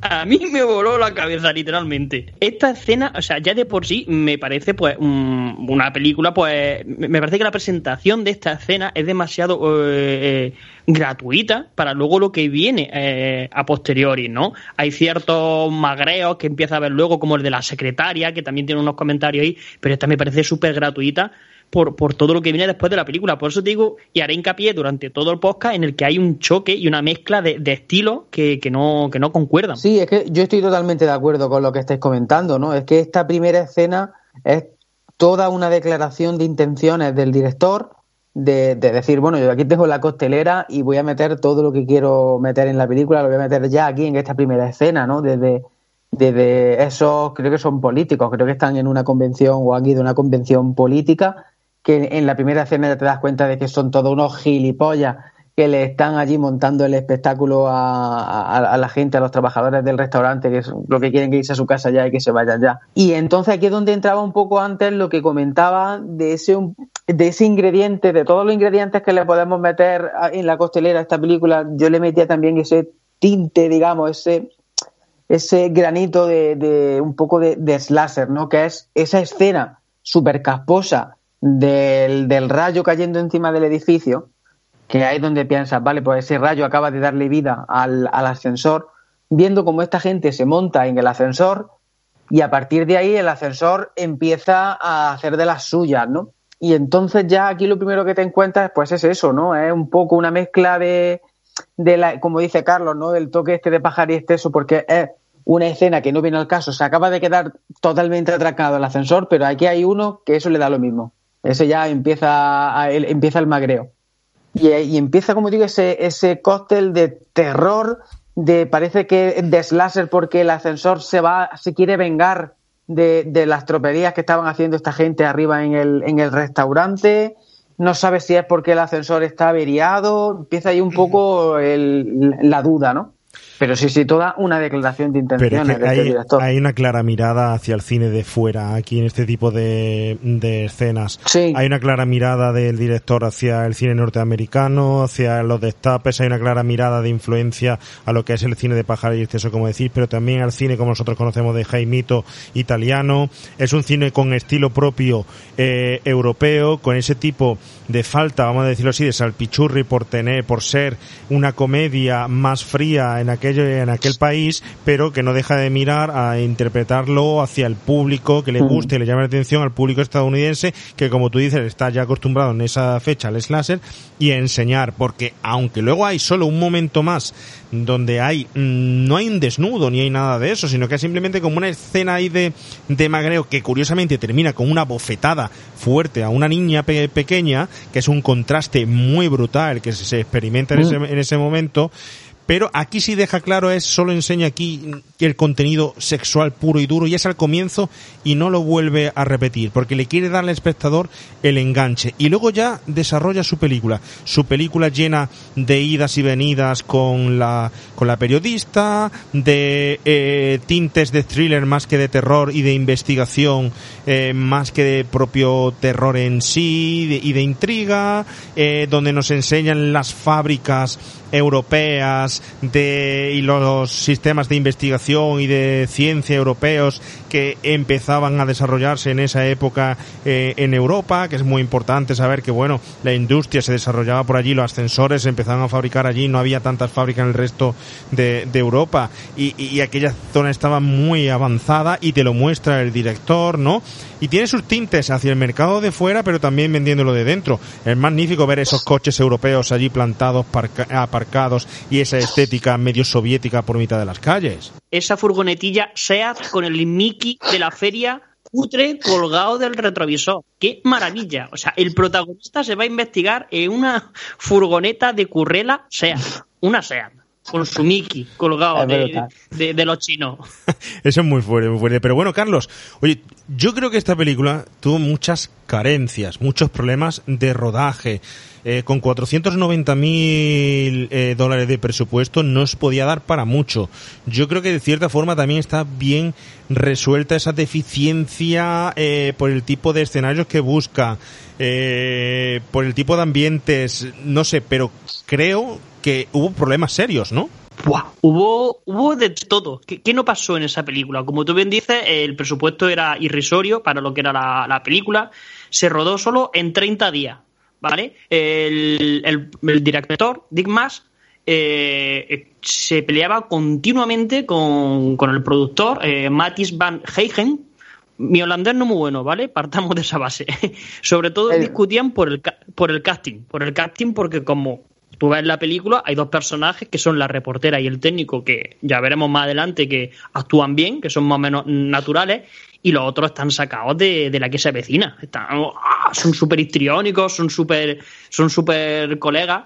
Eh, entonces, eh, claro, el director estaba viendo que eso no tenía ni pies ni cabeza. Y de hecho, el primer día de rodaje se fue. Terminó de grabar su jornada y se fue. Lo despidieron y al día siguiente volvieron a contratarlo porque nadie eh, no había huevo a, que alguien dirigiera eso. Para que te haga una idea del poco dinero que había, todos, todos los actores hacían sus propias escenas de riego. No había ningún especialista. Aquí, si nos escuchara nuestro amigo Joaquín Ortega, se echaría la mano a la cabeza, ¿no? De... Pero no había ni un solo especialista. De hecho, la, escena en la que le guillotinan la cabeza con el ascensor, la grabaron al revés, para poder darle credibilidad. O sea, ha puesto cámara atrás para que, para que no corriera ningún riesgo. Tanto es así que hasta los propios miembros del equipo técnico aparecían en la película como extras, porque no tenían, no tenían tres, no tenían, por eso digo que no tenían un duro y contrataban a los Sí, sí, tenían dos duros. De hecho, eh, me parece que era la, la, una de las chicas de la, de la empresa de catering, es la secretaria del, del presidente del edificio. O sea, porque no tenían gente para contratarlo. Otra, otra cosa que de trucos que hicieron para poder sacarle rentabilidad a la película es que todas las escenas están grabadas en el mismo pasillo. Lo que pasa es que el diseñador de producción, Harry Hammerman, lo vistió, lo decoró de, varias maneras distintas para que parecieran distintos pisos del, edificio. De hecho, mantuvieron el suelo continuamente mojado para mantenerlo tan brillante y siniestro durante la, la película. Para que hagáis una idea, el productor en un principio quería contratar a alguien para, la banda sonora. Y el director dijo, bueno, pues como no hay un duro, pilló dos sintetizadores prestados, que ni siquiera eran suyos, que era un Júpiter 8 y un Juno 60, y hizo algunas tomas así eh, para, la banda sonora. Cuando el productor vio que funcionaba, dijo, de puta madre, nos ahorramos la pasta y, la banda sonora ya la has hecho tú. y la grabó en un día la banda sonora la grabó en un día con dos oh. sintetizadores prestados. Qué fiera, o sea, ¿cómo tuvo...? Ah, coño, eficiencia, eficiencia. Sí, sí. Si es que son europeos, son europeos. Claro, cojones. Por eso os digo que, que- que esta película era, era un despropósito y que me recuerda mucho al Vengador Tóxico de, de coger a tus colegas, los metes a grabar, ¿vale? Y venga, y esto como, como salga. Y hay un, y hay un desfase y un, y un desnivel de, eh, de calidad interpretativa brutal. Tanto es así que el propio director, Dean Max, ha dicho que la reportera, la actriz eh, Wilkie Van Hamelry, eh, no tenía ni idea de lo que iba la película hasta que la terminó de grabar. O sea, terminó la película y le, mejor. dijo, y le dijo al director, ¿pero esto de qué va? O sea, no- ni lo sabía, ni lo Mejor. sabía. Pero la Porque si no, pregunta... lo no lo hubiera grabado. Pero la pregunta Claro. es, Carlos, eh, ¿tú crees con el resultado que tiene la película, ¿tú crees que, que lo que estás contando, lo que estás diciendo, se ve en, en el resultado final?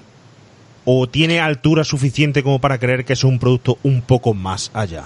Yo veo, vamos a ver, yo veo algunos despropósitos muy grandes y cosas muy chulas en la película. Veo un quiero y no puedo, ¿sabes? Veo, por ejemplo, veo una, una producción muy chula, las localizaciones son brutales. Yo cuando estaba viendo la película digo, es que me está chocando una cosa con otra. O sea, el, el edificio, la fábrica, eh, cuando van a, a la fábrica de ascensores cuando van a la fábrica donde se fabrican los microchips, me parece que hay un plan de producción muy bueno y de repente te meten a, a cuatro colegas a actuar allí con unas frases mm, cada cual más grotescas, no sé, me gustaría verla en original porque hay frases que son matadoras y unas maneras de interpretar de algunos que no tienen ni pies ni cabeza y cosas que se arreglan súper rápido. ¿Sabes? Por ejemplo, hay dos cosas que me encantan de la película, que es como te diría Pablo do- do- dos joyitas, ¿no? Do- dos cosas que brillan. Una es el plano de la ambulancia, de la ambulancia corriendo y de repente lo abren y es un juguete, que me parece que es súper chulo. Es una tontería, ¿vale? Pero, pero me encanta. Y luego otra Un cosa... mega plano. Sí, sí, y, otro, y otra cosa que es el momento de los tapones. Cuando la, la mujer del técnico está guardando los tapones de la botella y le dice el, técnico, pero ¿por qué hace eso? Y dice, "Es un, sortean un viaje a Hawái. Y dice su colega, pero ¿para qué queréis a Hawái si ya fuimos a Texas el año pasado? Toma. pues bueno, el momento cuando la mujer se va y el técnico abre la caja y no están los tapones, me parece que es muy cinematográfico. Te dice mucho con muy poca, con, con- un par de imágenes nada más. Y luego tienes cosas, pues eso, pues como lo que tú estabas hablando, de películas de Jaimito, de Pajar y este, eso, metidas ahí con, con calzador, que hacen que una cosa chirríe con otra. ¿Sabéis por qué tuvo tanto éxito esta película? Porque eh, a prisa y corriendo, como no podía ser de otra manera, hicieron eh, una copia de la película con subtítulos y la metieron en Cannes. Y allí tuvieron la otra de que un distribuidor de Warner Brothers la vio, le flipó y se quedó con los derechos de ¿Qué distribución, como diciendo, "Ch, aquí hay chicha. ¿En serio? ¿Sabes? Pero que le hicieron. Sí, sí, sí, sí, sí. En Cannes. La mostraron en, en Cannes. Supongo que fuera de concurso, evidentemente, porque esto no, no tiene por dónde cogerlo, pero sí se ve, yo veo potencial en la película. Yo al principio, con la escena del ascenso de, de- del meloná, yo me estaba echando las manos en la cabeza. Pero luego más adelante, El melonar con los mejillones, ¿no? Sí, el melonas con los mejillones, era como... Pero luego veía pequeñas cosas que brillaban y decía, coño, aquí hay cosas chulas. Y otras que decía, esto no, no, no hay por dónde cogerlo. No sé si vosotros habéis notado esa, esa diferencia de, de calidad en, en Sí, la escena sí, sí, o, en, sí. o en la, o en el tratamiento de los personajes. Hay dos líneas muy claras y yo creo que es por donde tú vas. Hay una línea clara de interpretación y de búsqueda de una trama como eje central bien hilada, eh, consecutiva y bien interpretada por parte del protagonista y en cierta parte también de la periodista. Y luego hay subtramas tanto chiquititas como mm, un poco intentando ser complementarias que da lugar a personajes eh, de risa, payasos y porque el momento en el que toma échate un vasito de, de, de licor en, en la, en, la, mm, en la entrada es decir ¿qué, qué sentido tiene eso ¿Qué, qué está aportando la película o la subtrama Mira. con la mujer ¿qué está aportando eso a, a la película? quieren hacer suspense terror y luego quieren hacer un drama dentro de la propia historia y a la misma vez quieren hacer co- alivios cómicos muy tontos. Mm. Y dices, Exacto. algo está fallando con el buena... Tú quitas toda la morralla esa y el eje central está fenomenal porque es el terror con el ascensor en la escena final me parece muy bueno. Pero además la forma de llevar la investigación de cómo consiguen ver que el ascensor es un producto de un chip biológico de una empresa subcontratada tal y cual y la investigación y el suspense que se crea también es muy bueno junto con esa música que has hablado antes que la hizo él y sacó luego el disco, como tú bien dices, que está el disco por ahí, que está muy bien coordinada con el suspense de la película y el juego de silencios, que se le echa muchas veces la culpa de eso a Shia LaMan, y aquí ya los puedes encontrar para dar más tensión todavía ¿eh? en la película. Mira, has dicho una cosa muy curiosa de, de los personajes y hablabas de, del, del portero de día, ¿no? Con los chupitos, que es otra, todo el mundo bebiendo ahí, que por eso digo que hay cosas de guion que no tenían sentido. Y ha utilizado la palabra payaso, ¿no? De aparecen unos payasos por ahí. Pues mira, el, el portero de día, eh, el actor eh, Cor era conocido en Holanda durante los años 60 y los años 70 como Pipo el payaso. Era como si aquí hubieran metido a, a Miliki. Lo que pasa es que, claro, la gente no lo reconocía sin el, sin el maquillaje. Por eso digo que hay personajes, pues como el, el conserje de la gabardina, ¿no? El que dice, oh, pues yo me voy a bajar andando. O ese inspector de policía que parece el Qué inspector bueno. Clouseau. Que madre ¿no? mía. que, que le da igual todo, que dice, guau, pues menos más que he arreglado el caso antes de tomar vacaciones, ¿no? Que le da igual todo, todo. Por eso hay una descompensación de personajes serios y no con personajes, como tú bien dices, payasos o, o grotescos o, de, o de farsa, que es que no, no, no cuadra bien. Puede haber un secundario cómico, uno, pero que dos personajes serios estén haciendo una investigación en un mundo de, de, de, de payasos no, no tiene mucho sentido. Más que nada porque juegas con el peligro un poco de que te saquen del, del ambiente que te está creando la película, ¿eh? Porque a mí, por ejemplo, el policía muchas veces me sacaba un poco de la situación, ¿no? Está ahí un poco intenta, un poco en tensión con el ascensor y cada vez que aparece el, policía dando ese toque cómico, me parece, me parecía un poco excesivo. Es lo que estaba comentando antes Juan Pablo. Mira, yo encuentro, en la película encuentro un problema en el guion. Y es que creo que hay subtramas que no aportan nada. Es lo que estaba comentando antes Juan Pablo, ¿no? De hecho, toda la parte, mm, porque la película tiene mucho toque, tiene mucho toque policíaco, un género policial sin ninguna duda, también en la costelera, como decía antes, pero eso de esa forma en la que el técnico de ascensores y la periodista acaban trabajando juntos me parece un poco forzada, no me, no me la creo mucho. Y luego toda la subtrama aquí, porque nota la sensación que parece que nos quieren vender un poco una pequeña historia de amor entre los dos, entre la periodista y él, que quizás te saque de, te saca de la película. Es que a mí me sacaba de la película, es que no pintaba ahí mucho los, los problemas con la mujer, eh, no sé, me sacaba mucho de la película. Queda ahí como raro, ¿no? No, Sí, no sí. llega a, a- a dibujarse bien. Yo es que creo, eh, creo que la historia con la mujer, a mí me resulta como a ti, Javi, totalmente innecesario la historia de la mujer. Yo creo que la historia de la mujer es una torpeza porque quería darle, querían darle más dramatismo, quiero yo pensar, al final de la película, añadiendo ese momento en el que la mujer mm, eh, se discute, se pelea con él tal y cual, pero al final no consiguen pegarlo ni hilarlo bien. Ni que Mm. esté bien estructurado para causar más tensión todavía. Y al final termina siendo algo y totalmente innecesario que no te lleva a nada, que es que no conduce, que eh, eh, al principio te la puedes creer por cualquier cuestión, pero que no te conduce a, a nada. A nada, es que no, no aporta nada. Yo eh, no sé si será cuestión de que la, porque esta película tiene, de, no sé si es producción americana o, o distribución americana. No sé si tendrá que ver porque la película dura, me parece que una hora y 38 minutos o así.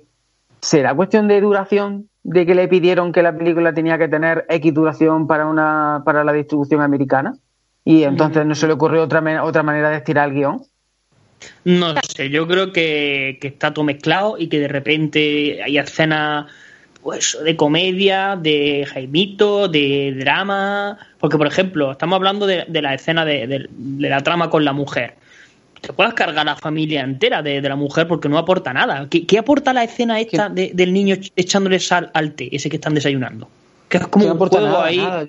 Es un juego de, venga, te voy a chastear, ahora me giro, no sé qué. Incluso hay una cosa que me llama mucho también la atención, que como la vi en, YouTube, que para nuestros oyentes la podía encontrar en, en YouTube, ¿vale? Eh, al principio, cuando empieza a hablar con la mujer, de repente hay una una conversación rara ahí de que el marido se ha peleado con alguien y por eso viene con, con el ojo morado.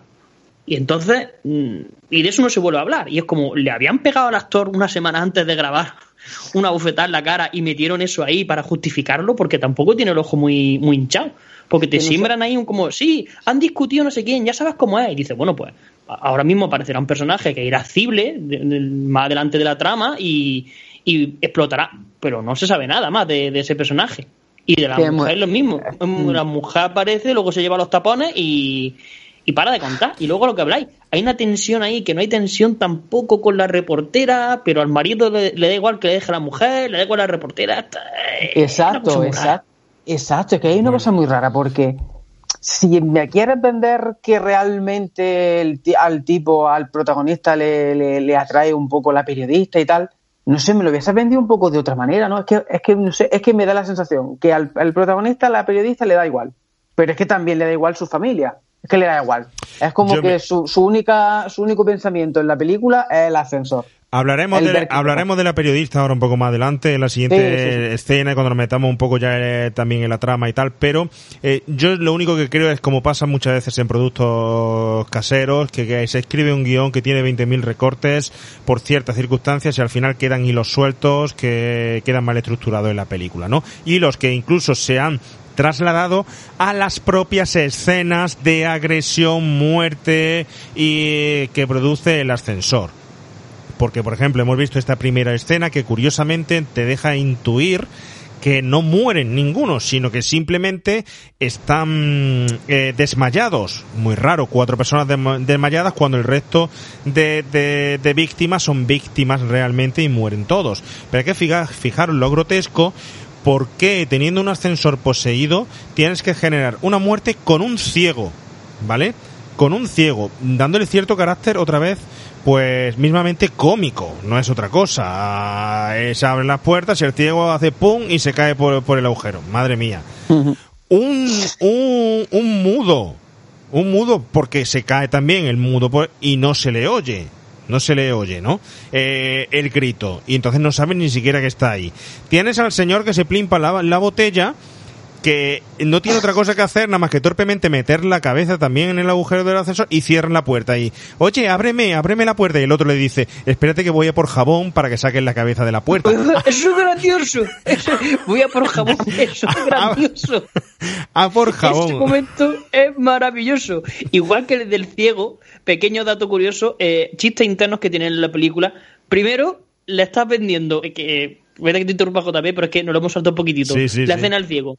Le están vendiendo una casa a un ciego y le hacen firmar a un ciego. Firma aquí, pero vamos a ver, vamos a ver, puta, conmigo, eh, ¿qué que- valor tiene eso que tú le hagas firmar a un ciego? Que le puedes poner la declaración de la renta o le puedes poner un autógrafo de, de Carmen de Mairena. Da igual, o sea, ¿qué, qué validez tiene esa? Eso por un lado. Tienen un chiste interno y es que el apellido del ciego eh, en holandés significa ciego y el apellido del que le está vendiendo la casa significa expropiador. O sea, que hicieron e- ese juego de, de palabras. Venga, y lo más gracioso será verdad será verdad también- todo Sí, sí, eh, que, mm, te he dicho, no, yo de cuando estaba en el Started solo aprendí en, en holandés Dankjewel y Alsjeblieft, es todo lo que sé de- del holandés. Pero, pero es cierto que lo del ciego me recuerda mucho al Vengador Tóxico porque el ciego cuando se abre el hueco de la escalera cae mirando a la pared, ¿no? Y el siguiente plano es enganchado al bordillo de espalda a la pared. O sea, como se ha girado misteriosamente en el aire sin ver nada y se ha agarrado. Sí, sí, sí, sí, sí, cierto, cierto, cierto, cierto, así es, así es. Y luego el momento también con, con el mudo, exactamente igual. Es decir, eh, como estoy bailando claqué allí en el pasillo, escena cómica, eh, trabaja tus labores, tal y cual, pum, pum, pum, pum. Y llega el mudo y se asoma, pum, se cae, como no le oyen el grito, pues lo ha matado el ascensor.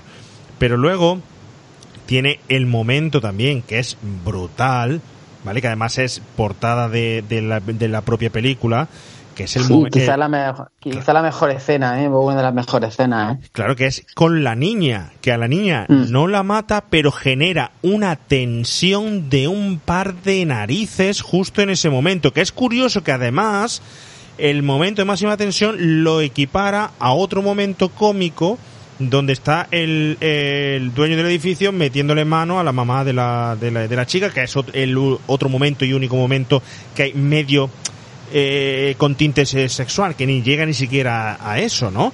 Y luego Sí, vuelve la madre y le- pega la hostia a la cría, no te acerca al ascensor, que madre mía, ¿eh?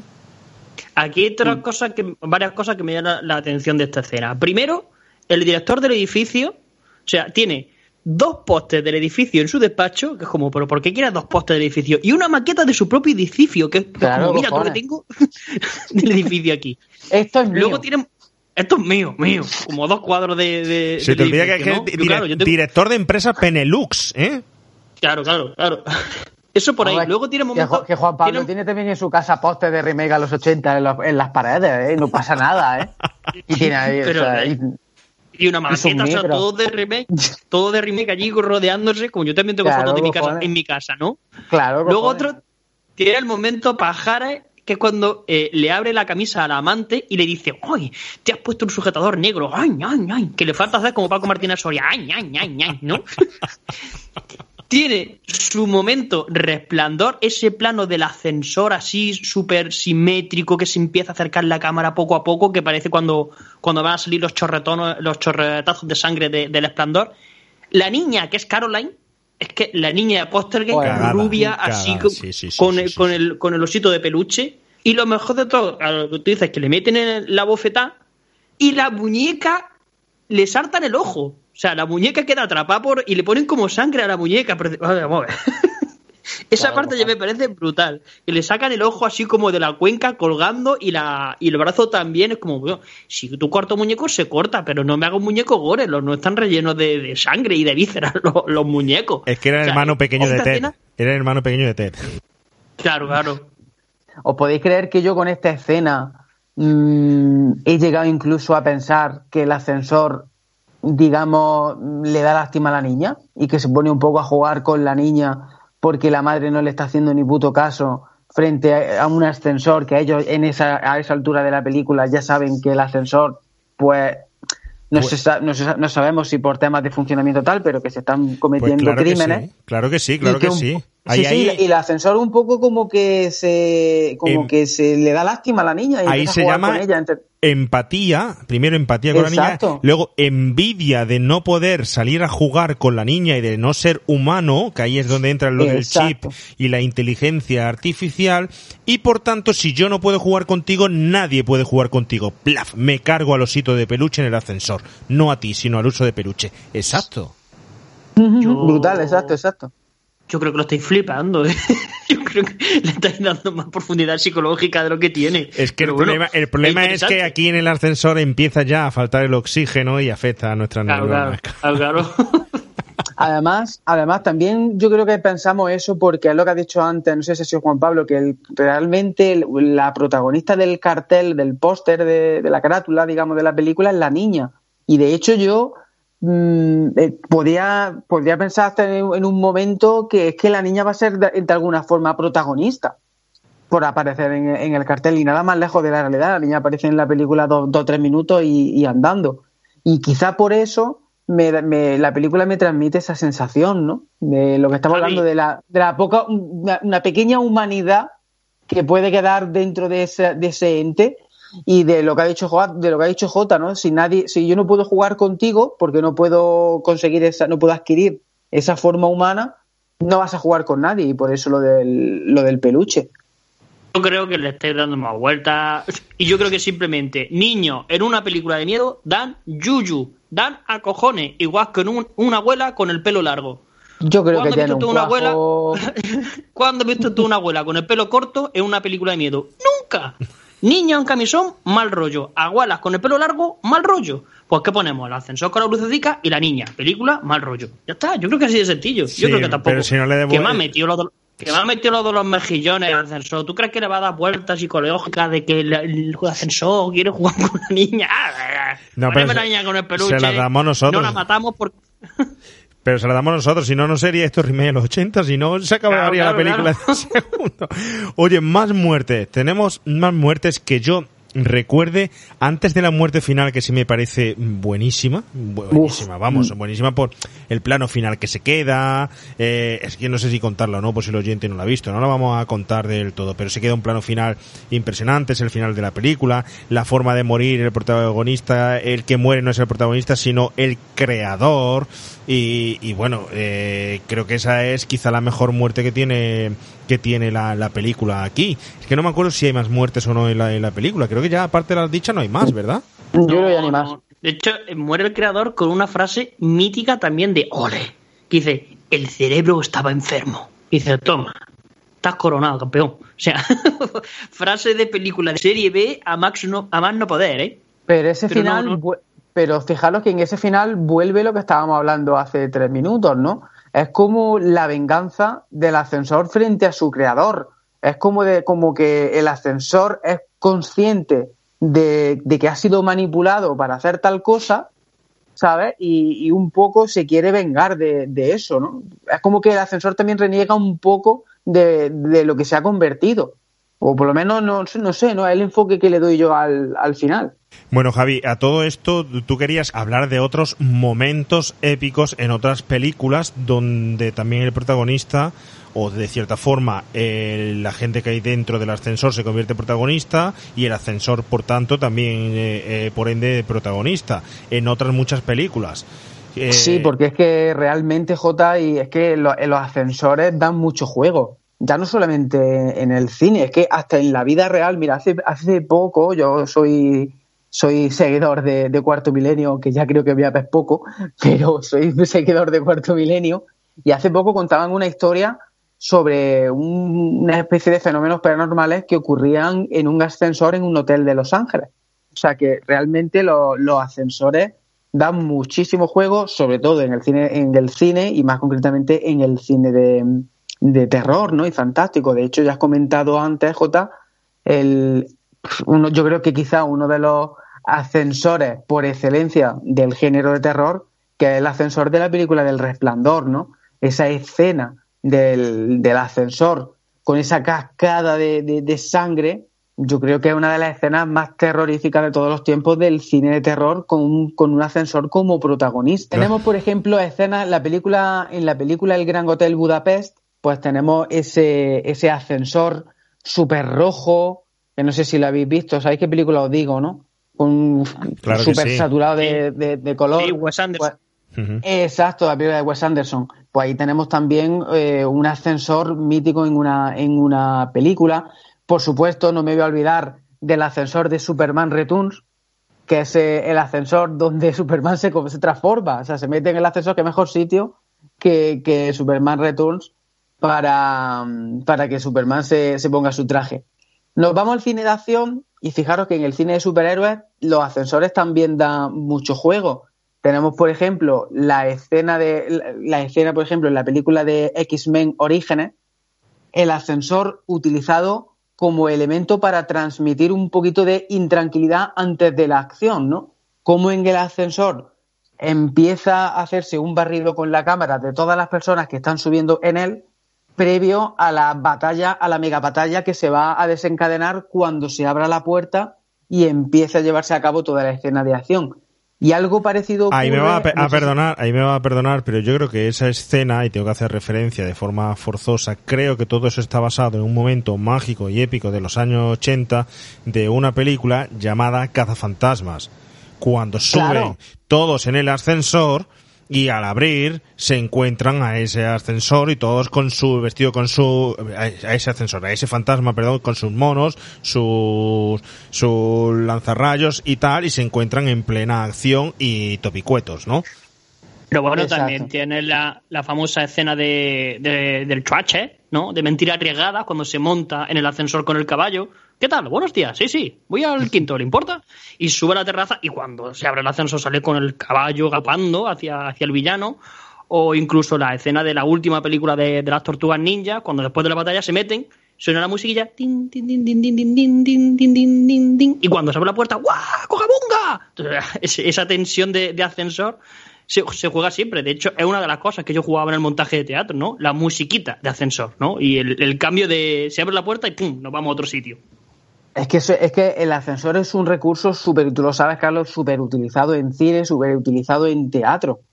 Ya te digo, ya para crear tensión y para desarrollar, para desarrollar acción incluso, ¿no? Tenemos la película del Capitán América, creo que es la de, creo que es la del Soldado de Invierno, que hay una batalla dentro del propio, dentro del propio ascensor, co- como escenario de, de- de, digamos, de- para que transcurra la acción. Otro ascensor, tenemos los ascensores mágicos. Eh, en la película de Charlie, la fábrica de chocolate, tenemos ese ascensor que no tiene ningún tipo de polea, no tiene ningún tipo de, de cadenas, de cables, sino que se, parece que es como que es mágico y que se, es capaz de desplazarse, ¿no? Sin, sin ningún tipo de, de- de mecanismo y que también llama la atención. Y luego, eh, ¿habéis visto la película Misterioso Asesinato en Manhattan? de Woody Allen. Sí. Claro.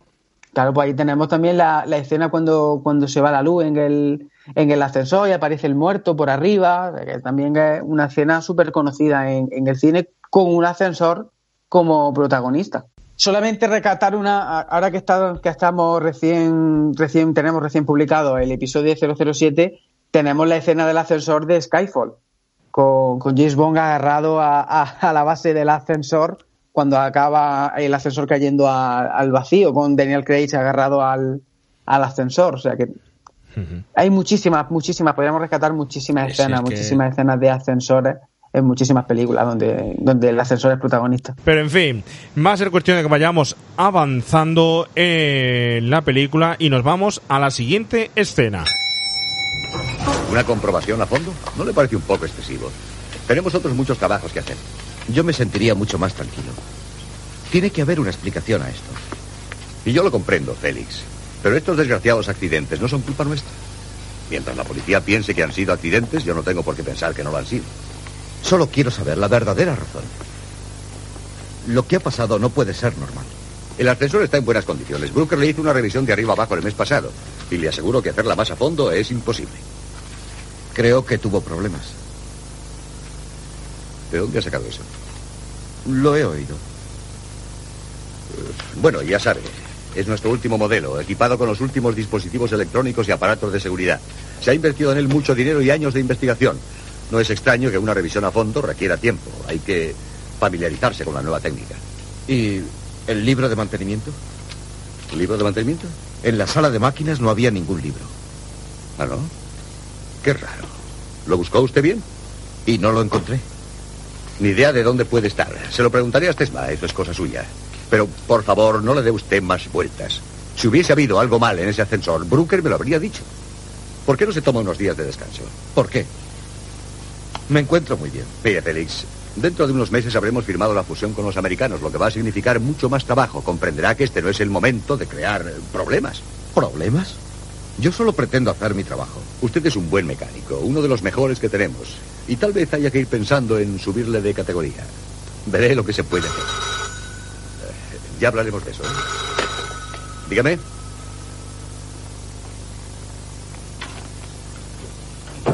En este momento no sería conveniente.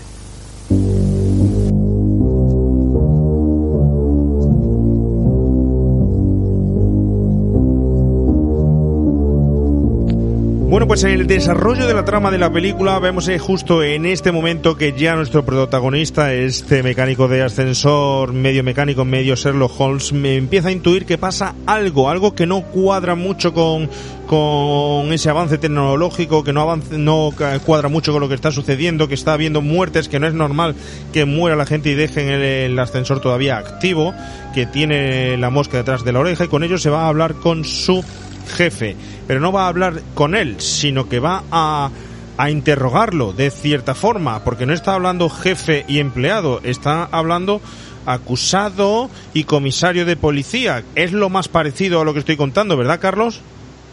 Sí, sí, eh, esta escena a mí me encantó y te dije de, de rescatarla porque es como, como una metáfora, ¿no? De, de la típica escena de, del comisario echándole la bulla a su mejor agente, ¿no? Como, como en arma letal o lo que sea. Además tiene cuatro frases que son típicas, ¿no? Que, bueno, que hacía una revisión a fondo, ¿para qué? Si mueren dos personas, dice, mejor no hacer ruido. Tenemos a los americanos pisándonos los talones y tenemos que cerrar un trato. Y dice, no haga ruido porque eres mi mejor técnico. Pronto te ascenderé. Tómate unos días de descanso. Es que es la típica conversación de eres mi mejor hombre, tómate unos días de descanso, aléjate del caso, no sé qué, pero llevada a un técnico de ascensores y su jefe. Es una escena policíaca llevada a un a ese grado, ¿no? Incluso más adelante. Y sin embargo, Carlos, ya ahí te estás dando cuenta, oye, esto no me huele bien. O sea, Claro, como, eh.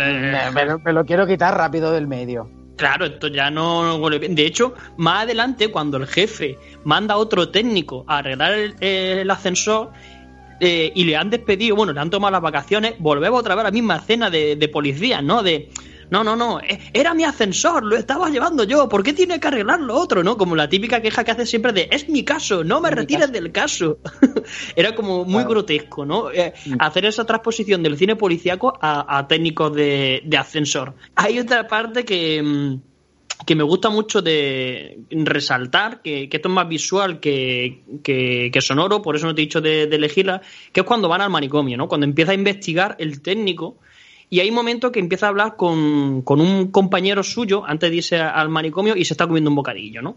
Si os dais cuenta, en esta, en esta escena hay una cosa que decía Stanislavski, me voy a poner un poco pedante, ¿vale? Que era el método de las acciones físicas. Y es que cuando un actor tiene cosas que hacer en una escena le da naturalidad a, a su interpretación, ¿no? No es lo mismo un actor sentado soltando el discurso o el texto que, que esté manipulando cosas. Si os dais cuenta, por ejemplo, Paul Newman siempre estaba comiendo en la mayoría de las películas, una cosa que le copiaron DiCaprio y, y Brad Pitt. Y Brad Pitt rara es la película en la que no aparece comiendo para darle más naturalidad a todo lo que hace. O aquí nuestro protagonista, ¿cuántos cigarros se hace?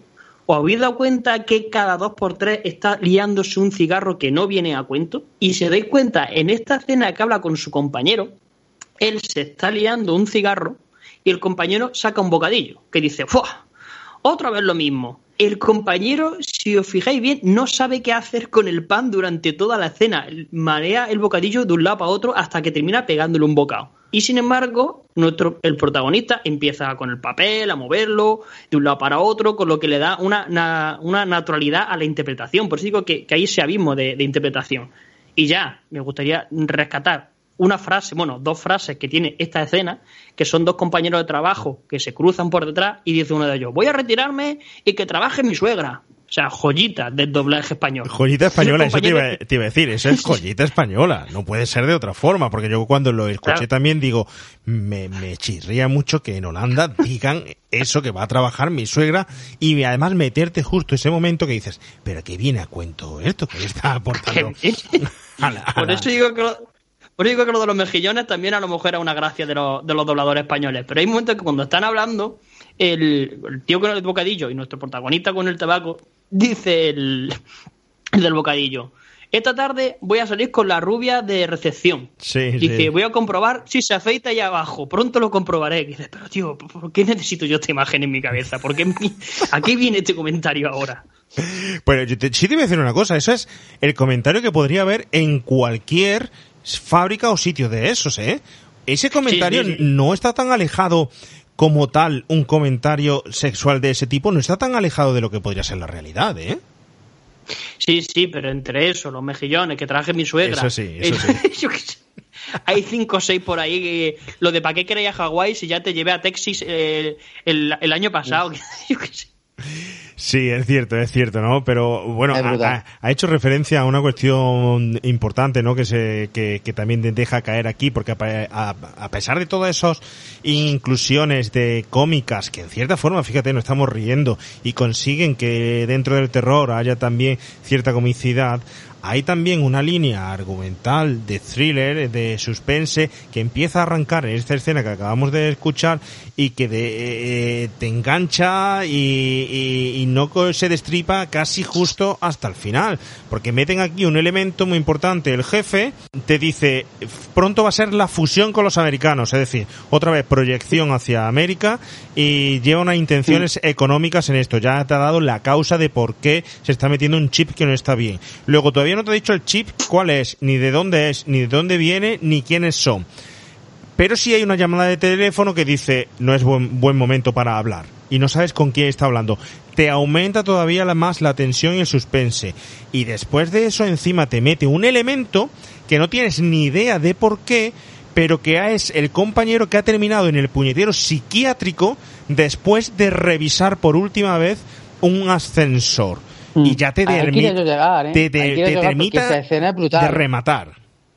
Sea, escena, daros cuenta, yo es que me encantan los pequeños detallitos, ¿no? O sea, eh, daros cuenta los locos de alrededor. ¿Cómo no?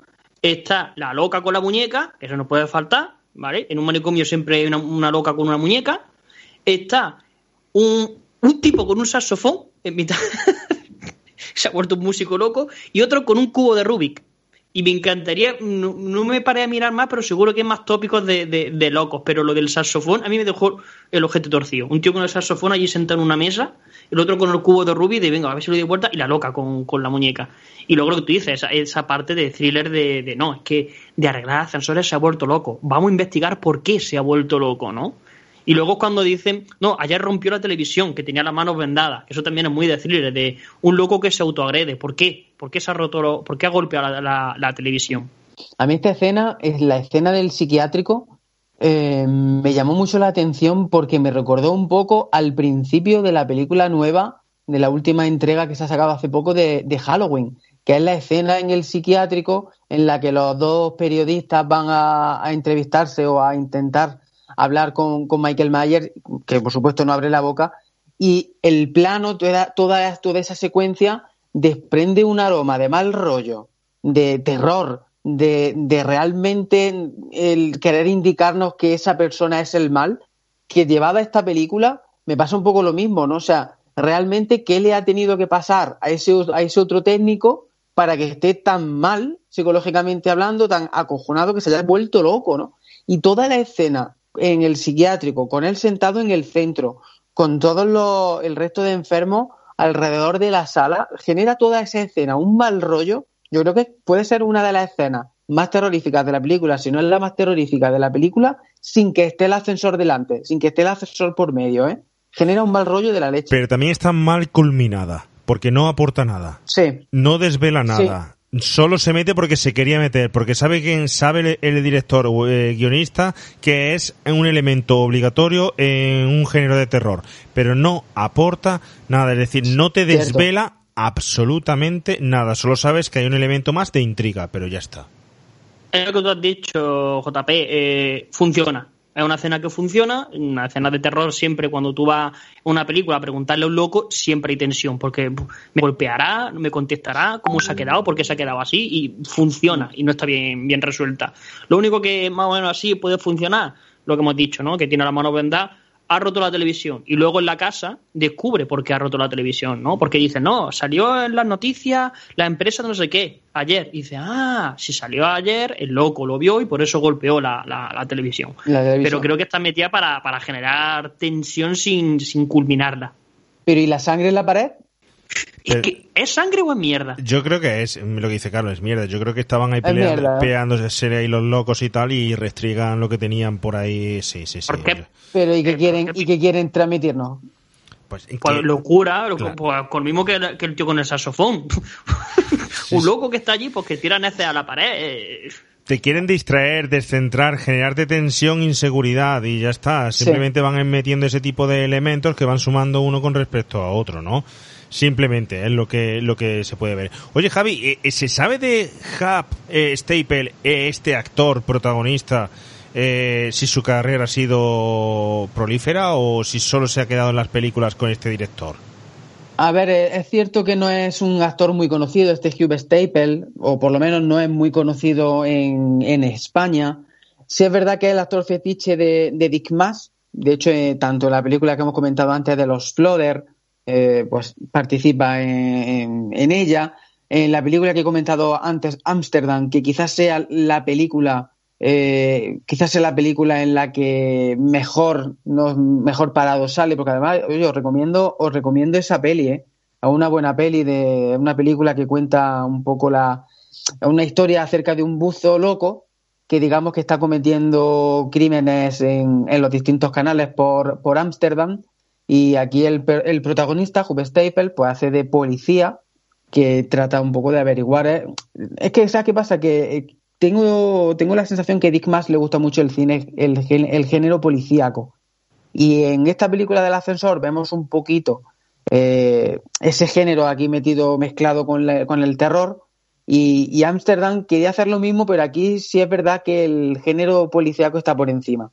Es una película que, que destaco mucho de él, pero más allá de estos títulos no, no ha hecho mucha, o por lo menos conocido aquí en España, no ha hecho muchas cosas. Bien, pues, eh, es decir, no se le puede seguir la pista luego con muchas otras películas, pero bueno, eh, es salvable, por lo menos en esta película, Sí. y se ve que tiene buena interpretación. Su personaje, además, yo creo que aquí está bastante, bastante bien y bastante bien conseguido, ¿no? Pero también tenemos por ahí a esa actriz, a esa chica que hace de periodista, y para hablar un poquito de ella, nos vamos a meter en la siguiente escena. Eso es lo que hay. En los ficheros no tenemos nada más sobre el Rising Sun. ¿Le sirve de algo? Es una de las compañías multinacionales más importantes en el campo de la electrónica. ¿Lo sabía? Mm. Bueno, ¿y qué? Mire, se les ha acusado de sobornar a políticos y de hacer espionaje industrial.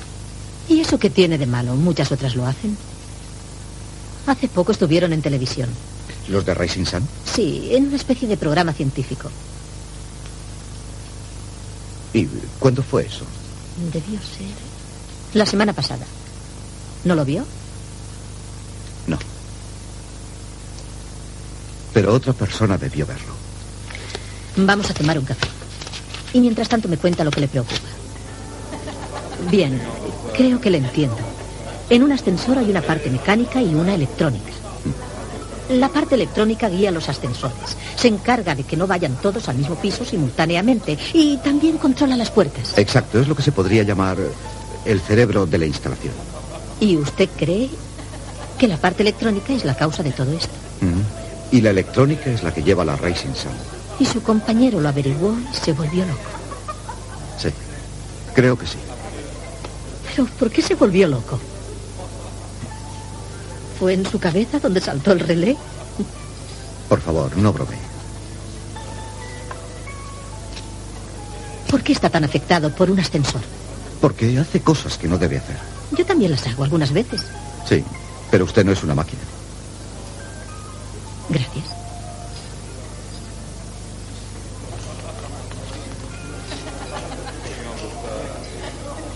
¡Eh! ¿No ves que está con otra? ¿Con otra?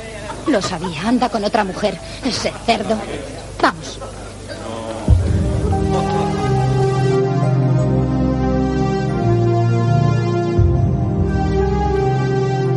Una de las subtramas, podemos decir, dentro de la película es la historia o la relación que tienen el mecánico con la periodista.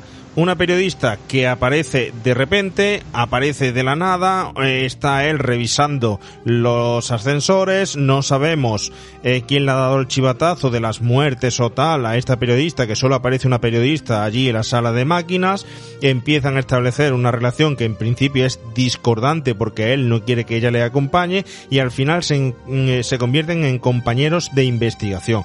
No sé qué propósito tiene una periodista o esta periodista por descubrir lo que sucede, ni tampoco sabemos la que tiene el mecánico, ni el tipo de relación que han establecido, a dónde nos pueden llevar. ¿Cómo veis vosotros lo que han fraguado estos dos personajes, eh, la historia de relación entre ellos dentro de esta película? Yo creo que, que toda película necesita un partener, ¿no? Eh, siempre hay un periodista dando por culo, levantando la, la noticia, incordiando, y aquí el, el papel que, que hace Wilkie Van Hamelruy eh, funciona bastante bien. Como tú dices, el guion es raro, es raro porque no tiene por dónde cogerlo, pero sí es como la, la parte de realidad que empieza a tirar de, la manta, ¿no? Volvemos otra vez a lo que te decía en un principio de la escena de la redacción del periódico, esa localización está estupenda, es maravillosa, eh, y choca con muchas cosas de, de bajo presupuesto. O incluso cuando llegan a la fábrica donde hacen los chips, en esa, en esa furgoneta SEAT, y se pone el mono y empieza a echar fotografías de, de manera oculta, creo que añade a, la trama pues ese rollo de, mm, de, de veracidad de, los periódicos que siempre aparecen en las películas policíacas, ¿no? De esto hay que destaparlo, esto hay que, hay que investigarlo.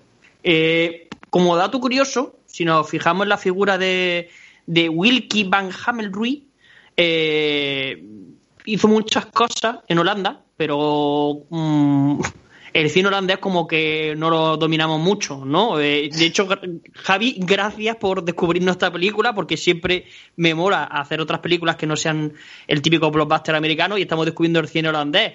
O sea, eh, aparte de, del libro negro y otras cosillas más así, un poco conocemos del cine holandés. Pero esta actriz fue Antonia. Y diréis, ¿eh? Pues sí, hubo una película en 1995 holandesa que tuvo bastante tirón en, en los Oscars y ella era la, protagonista, que era eh, Antonia. Y como dato curioso, es la madre de Sandra Bullock en La Casa del Lago del 2006. Es, esa comedia, bueno, esa cosa romántica que se mandan mensajes a través de un buzón, eh, Keanu Reeves y Sandra Bullock, y pues es la madre, esta mujer. Mm, luego haría muchas cosas en la televisión holandesa, pero como están en holandés no, no las conocemos. Sí es cierto que en la historia que fraguan ellos dos podía haber sido quizá un poco más, más potente, ¿no? Ella, desde luego, en ese momento, si te fijas, eh, es una chica despampanante, bellísima y tal. Curioso que al fin y al cabo no se busque en ella ninguna connotación sexual, más allá de las historias cómicas que nos ha ido contando el director, ¿no? Eh, es curioso que al fin y al cabo solo tengan una relación entre ellos de profesionalidad buscando al posible asesino. Es curioso que también ella es necesaria porque es una parte muy fuerte del guion que es la que salva la vida del mecánico en ese momento final. Entonces, el, ella se hace como protagonista fundamental, ¿no? Y ahí sí es muy fuerte la intervención y el personaje de ella. Pero el resto de nexo, de unión, que intentan generar tensión, entre ellos dos y continuamente poli bueno, poli malo, continuamente tirándose el uno al otro y tal, y entre medio metiendo esa separación del marido con la mujer, y recordar que aquí aparece eh, eh, el matrimonio amigo de ellos, el, muchacho eh, con la Diana en el brazo, que no sé qué hace con esa Diana, se lo encuentran a lo lejos, ves tomándose un café y van corriendo a decirle a la mujer, tu marido te está poniendo los cuernos y le busca un problema que te caga, ¿sabes?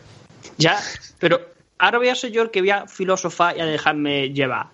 Yo supongo que, ella representa lo, prohibido y lo novedoso, ¿no? O sea, no olvidemos que, es un currito, nuestro protagonista, que, Alex es un, currito, un técnico de, ascensor, y que tiene una casa, pues la, mujer ama de casa, con el pelo recogido, el delantal, los niños pegando voces, no sé qué, y de repente, eh, para salir de esa rutina, empieza a investigar como, oh, oh, un caso, algo que se sale de lo normal, voy a salir de, la rutina de mi vida que es arreglar poleas y, cables de, ascensor y llenarme de grasa. Y si encima le pones como contrapunto a la ama de casa con el pelo recogido, no sé qué, que encima le regaña que le están siendo infiel cuando no le ha sido infiel, le pones a una chica despampanante, moderna, con los vaqueros ajustados, el pelo cardado, no sé qué, como que se abre una línea hacia, mira, te estás perdiendo todo esto por estar casado y por, y, por seguir una vida monótona y, repetitiva. Pero, Carlos, pero todo eso está, bajo mi punto de vista, está muy mal construido, ¿eh?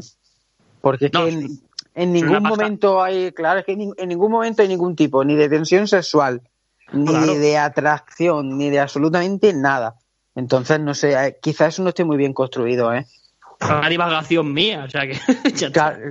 claro, sí, sí. No, no, yo, creo que tiene, yo creo que tiene sentido. Lo que está diciendo, yo creo que tiene sentido. Pero yo creo que en todo esto eh, hay un frío componente cultural del país de donde emana la, película, para eh, quedarse cortos a la hora de transmitir eso a lo que nosotros estamos de cierta forma eh, tan acostumbrados. Y creo que es el freno que se encuentra se encuentra ahí. Una película con proyección hacia afuera pero con ciertas cosas que interiormente en ese país, en esa cultura, no saben expresarse en el cine tal como nosotros la, conocíamos, ¿no? Pero sí es cierto que yo creo que la intención de lo que cuenta Carlos es evidente, si no, ¿para qué iba a estar ahí, ahí la, chica, ¿no? Hay un componente fuerte de, de, de sexo opuesto, ¿no? Que aunque no se transmita, está, ¿no?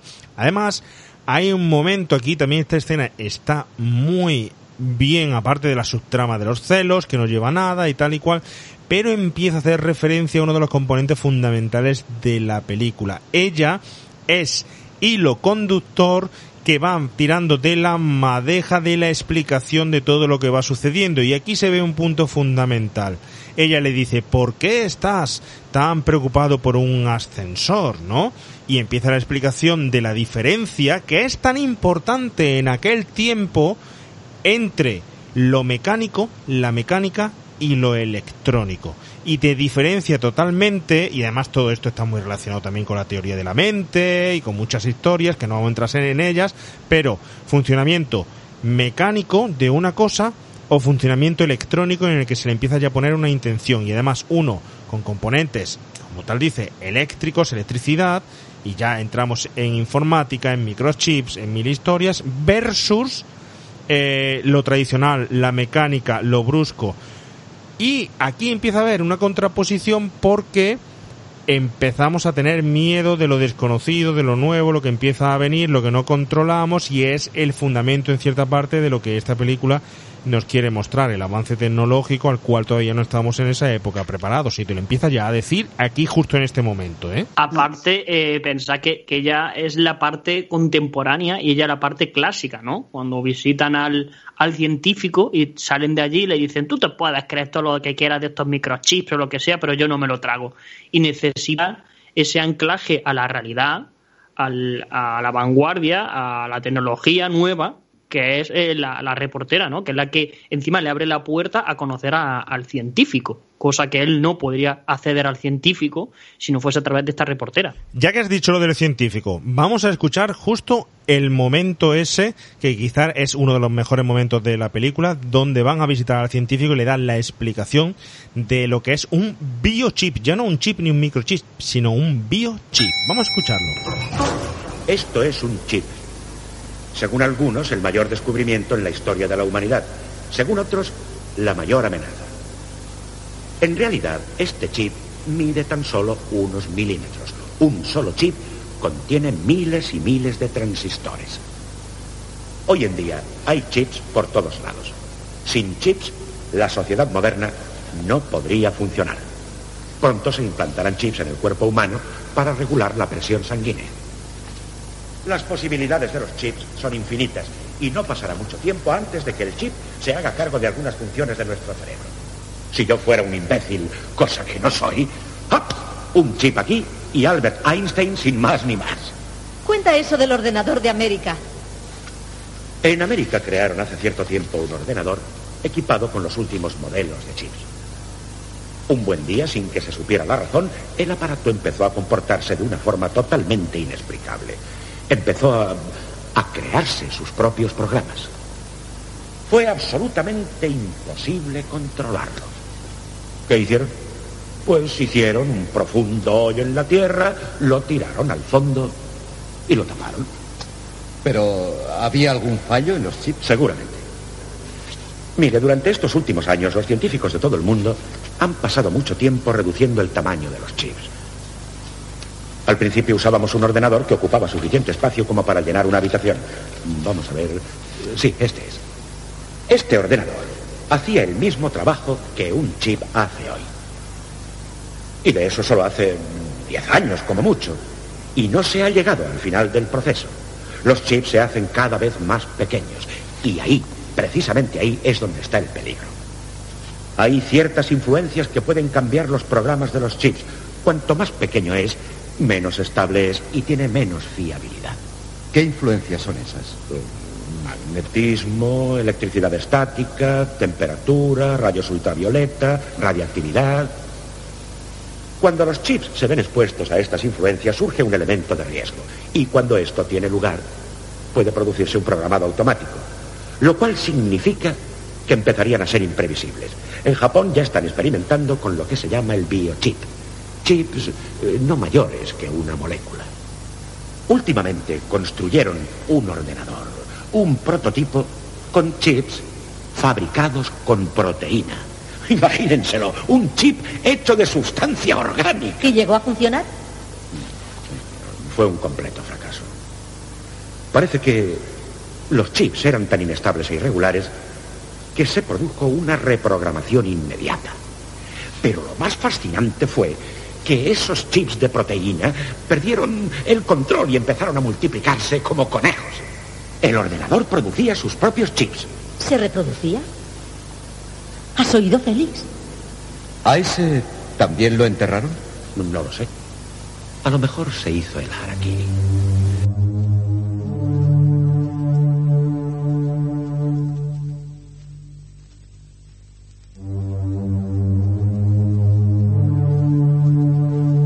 Pues después de la explicación previa en la escena anterior en la que empieza a hacer una mecánica versus informática, tiene que llevárselo a este chico a que un prestigioso científico le cuente realmente cuál es la diferencia y el porqué entre la mecánica y la electrónica.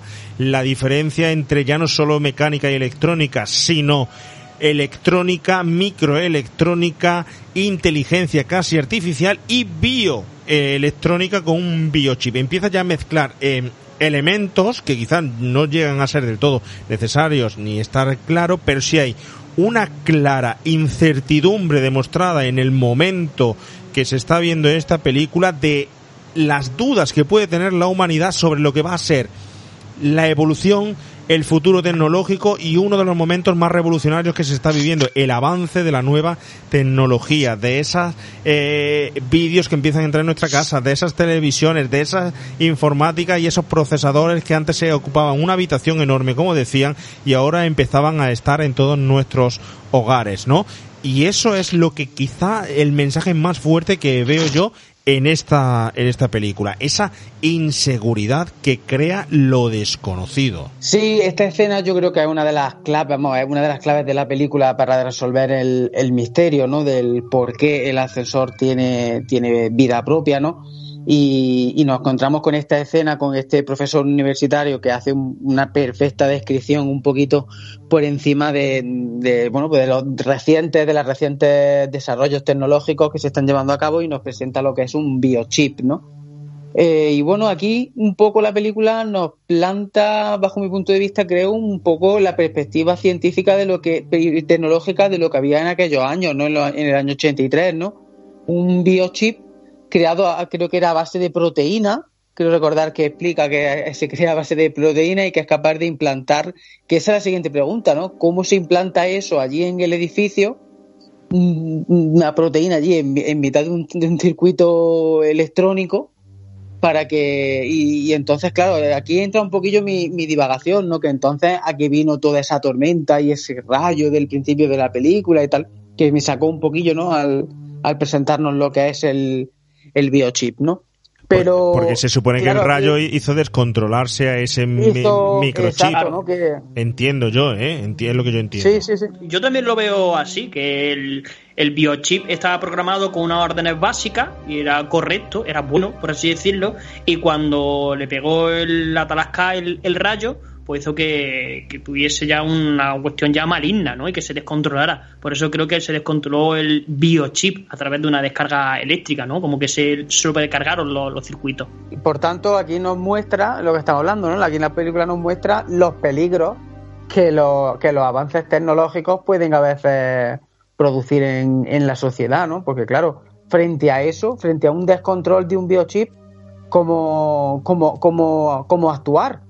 Qué puede hacer para volver a controlar a que los humanos tengan bajo su control un biochip, ¿no? Y aquí entra en juego el, bueno, pues una temática, yo creo que esta temática es súper, algo bastante redundante en, la, en los años 80, que es la, el enfrentamiento máquina, máquina versus humano, ¿no? El, yo no la veo una máquina. Yo no la veo tan redundante, Javi. Yo lo que pasa es que creo que hay una película que, que impactó y neutralizó todo esto, que fue el tema de Terminator, que lo dejó muy, muy, muy, muy clarito y muy sobre la mesa, Mm. muy en escena. Sí. Pero no creo que sea tan redundante. Luego, posteriormente, se han hecho muchas más películas de inteligencia artifici- artificial, etcétera. Lo más parecido en Mm. aquella época. Eh, pues a lo mejor esta era esta de sueños electrónicos, ¿no? En la que el ordenador estaba pose, también se convertía en un objeto manipulador y manipulaba todo y estaba como poseído y tal. Pero como tal, después de Tron, que vendría, que ya te introduce la informática, algo desconocido, viene Terminator también y viene este tipo de La, películas. la rebelión, la rebelión de las máquinas, que no sé si es de los 90 o es de los 80. Bueno, estáis dejando 80. fuera también eh, Blade Runner, que es la revolución Runner. de Blade Runner Pero- y juegos de guerra. El propio ordenador se revela, ¿no? Juego- y el, juego y de guerra, de sí. organizar una guerra. Juego de guerra sí, pero Blade Runner, mm, Blade Runner no, yo no la podría llegar a, a, equiparar con esto, ¿eh? Yo... Claro, los replicantes son una inteligencia artificial que no desean morir y se rebelan contra, contra la sociedad. De hecho, empiezan a buscar replicantes para, para matarlos y dicen las máquinas que me va a matar venga, hasta luego, a mí no me mata. Sí, pero eso sí es inteligencia artificial pura, es decir, imitación de propia del ser humano con propio autocontrol de la máquina en un cuerpo físico y humano. Pero aquí estamos hablando de, por ejemplo, Terminator se ve perfectamente que, que luego es un chip, porque te, te lo muestra, y que es metal y tal. Eh, eh, Blade Runner hay una intencionalidad muchísimo mayor. Y yo creo que más que contarte la historia de unos replicantes, te quiere contar un thriller, una novela negra y te quiere contar una serie de historias. Además, no podemos olvidarnos que está basado en Philip K. Dick, que como así oficial en el Julio, es un Julio Verne de la época, ¿no? Que es otra historia totalmente diferente. Pero bueno, yo ahí lo veo un poco alejado, no sé. Bueno, o Metrópoli. Metrópoli de Fritz Metrópoli. el personismo de 1920, o sea, crean a la mujer biónica para engañar a, a toda la población y se rebelan contra la utilizan para revelar al, pueblo. O sea, el, tema de, crear organismos artificiales o lo que sea viene ya de muchísimo más, más lejos. No sé. O por ejemplo, sin ir más lejos, 2001, Odisea en el espacio.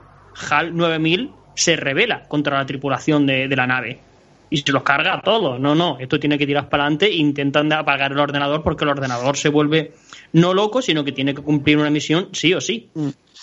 Olvidáis, os olvidáis de almas de metal, ¿eh? Os olvidáis de Almas de Metal, os olvidáis de esa, de esa película, ¿eh? La película, la película Germen de, de, la serie actual Westworld, que esa sí creo que es del 70, finales de los 70, ¿eh? Almas de Metal, que efectivamente aquí también nos encontramos con una serie de, de robots, de androides, que se rebelan contra, contra los humanos porque Por un fallo. han construido, exacto, a través de un fallo. Lo que pasa es que es verdad que la, la serie actual le da una vuelta de tuerca más, porque Aquí creo, recordar que en la original no se revelan por el hecho de que los estén utilizando para crear esa especie de parque temático, sino que se produce un, fallo, ¿no? Se produce un error informático, ¿no? Sí. que está de error informático Matrix. Los ordenadores dominan el mundo, si nos ponemos así, ¿no? De hecho, en la segunda ya la cagan y todo el misticismo que tiene el oráculo lo convierten en un programa de ordenador, básicamente. Oye, os voy, os voy a, recomendar una película, no sé si la habéis visto, además fue triunfó la película en Sitges desde el año 2018, se llama Upgrade, de Leigh Whannell. ¿La habéis visto esa película? Upgrade. No, no la he visto. Bueno, esa, esa película está, está fenomenal. Es un peliculón. Es un peliculón, es una mezcla ahí entre inteligencia artificial y un Terminator, ¿vale? Os pongo un poco en premisa y va muy relacionada también con la película porque es un chip, exactamente. Eh, estamos hablando de un señor que por circunstancias tal y cual se queda paralítico totalmente. Llega un científico extraordinario y le vende un chip futurista que se lo implanta eh, justo en el cerebelo Plaf recupera la movilidad tal y cual y se mueve a nivel como antes, además con una serie de habilidades especiales. Y se vuelve un thriller de acción, suspense y terror a no poder más. Está la película, pero fenomenal, ¿eh? Recomiendo Upgrade que, que, la veáis, ¿eh? De quizá de lo último, sí, en inteligencia, no inteligencia artificial, sino en tema de, avance tecnológico, ¿vale? Que, que más se puede parecer al, a lo que estamos hablando de los 80 y además que siendo un peliculón, ¿eh? Os la recomiendo. Hay una, hay una serie también en Netflix que se llama Los 100, que los dos primeros capítulos eh, echan mucho para atrás porque parecen al salir de clase, pero ya a partir del tercero o cuarto ya te das cuenta de que es más salvaje de lo que de lo que parece, la cual la trama principal ya, sobre todo a partir de la segunda temporada, gira en torno a un microchip. O sea, un microchip que es el que monta todo el pollo y en el cual se le rinde toda la pleitesía eh, eh, de, los pueblos que hay en, la Tierra, ¿no? De cómo esa inteligencia artificial también puede articular a un líder que hay que dejar muy claro la diferencia entre inteligencia artificial ¿eh? y avance tecnológico o hay avance electrónico o microchip o tal. Siempre la inteligencia artificial es una forma de emular la inteligencia propia del eh, humano en una máquina, en algo artificial que tenga voluntad y poder de decisión como tiene el humano. no, aquí es un chip. Aquí es un chip que le implantan. Eh, me, ha venido por lo de upgrade, que es lo mismo. Es un chip que, que le implantan, ¿vale? Y entonces el que le implantan ese chip es como, como el líder. Bueno, Pues eh, eh, yo la pregunta, no sé, en esta situación sería, ¿vosotros creéis que en los 80, y ya me la llevo a la actualidad, quizás si queréis, viendo esta película, en los 80, tal como nos muestra esta película, el argumento, ¿le teníamos miedo al avance tecnológico? Yo creo que sin duda. Yo creo que sin duda le teníamos, y de hecho la película trata de mostrarnos eso, ¿no? Lo, lo, las cosas tan horribles que pueden llegar a ocurrir cuando se mal emplea o mal utilizan la, la, la revolución tecnológica, los, avances tecnológicos, además de, pues, lógicamente, de las cosas positivas. De hecho, preparando este, este programa, os traía, os ponía sobre la palestra, y antes ha comentado Juan Pablo, la serie Black Mirror, que nos muestra los horrores de las tecnologías, de las nuevas tecnologías en la era actual, ¿no? Que sería. Y, por cierto, una gran serie. Bueno, entonces no la tengo terminada, me queda todavía la última, la última temporada, pero es una gran serie que recomiendo a todo el mundo que le guste el tema de las nuevas tecnologías, de los avances y de los peligros que pueden causar a, a, la, a la sociedad actual. La recomiendo, pero vamos. ¿Sabes por qué se llama Black Mirror la serie? Sorpréndeme. Porque eh, cuando se te apaga el ordenador, se te apaga el móvil o se te apaga la televisión, tu imagen se ve reflejada en un espejo negro. Ojo, ¿eh? No sabía yo eso. Claro, entonces te empieza a hablar. Claro. Sobre todo, a mí me encanta esa serie porque es, es, es, el del control de todas las nuevas tecnologías. O sea, de todo lo que puede ir mm. con algún tipo de tecnología, ya sea redes, ya sea inteligencia artificial, ya sea, cualquier cosa se puede descontrolar de, de una manera súper super chula. Ya no, solo, ya no solo de que se te pueda descontrolar, sino del mal uso que nosotros le demos sí, sí, a esos sí. avances tecnológicos, ¿eh? Porque es claro, que me están viniendo a la mente varios capítulos. Entonces. Claro, claro, pero es lo que te digo, en esta película, más que el peligro que puede crear el avance tecnológico, es el peligro que puede crear un mal uso del, de los avances tecnológicos, ¿no?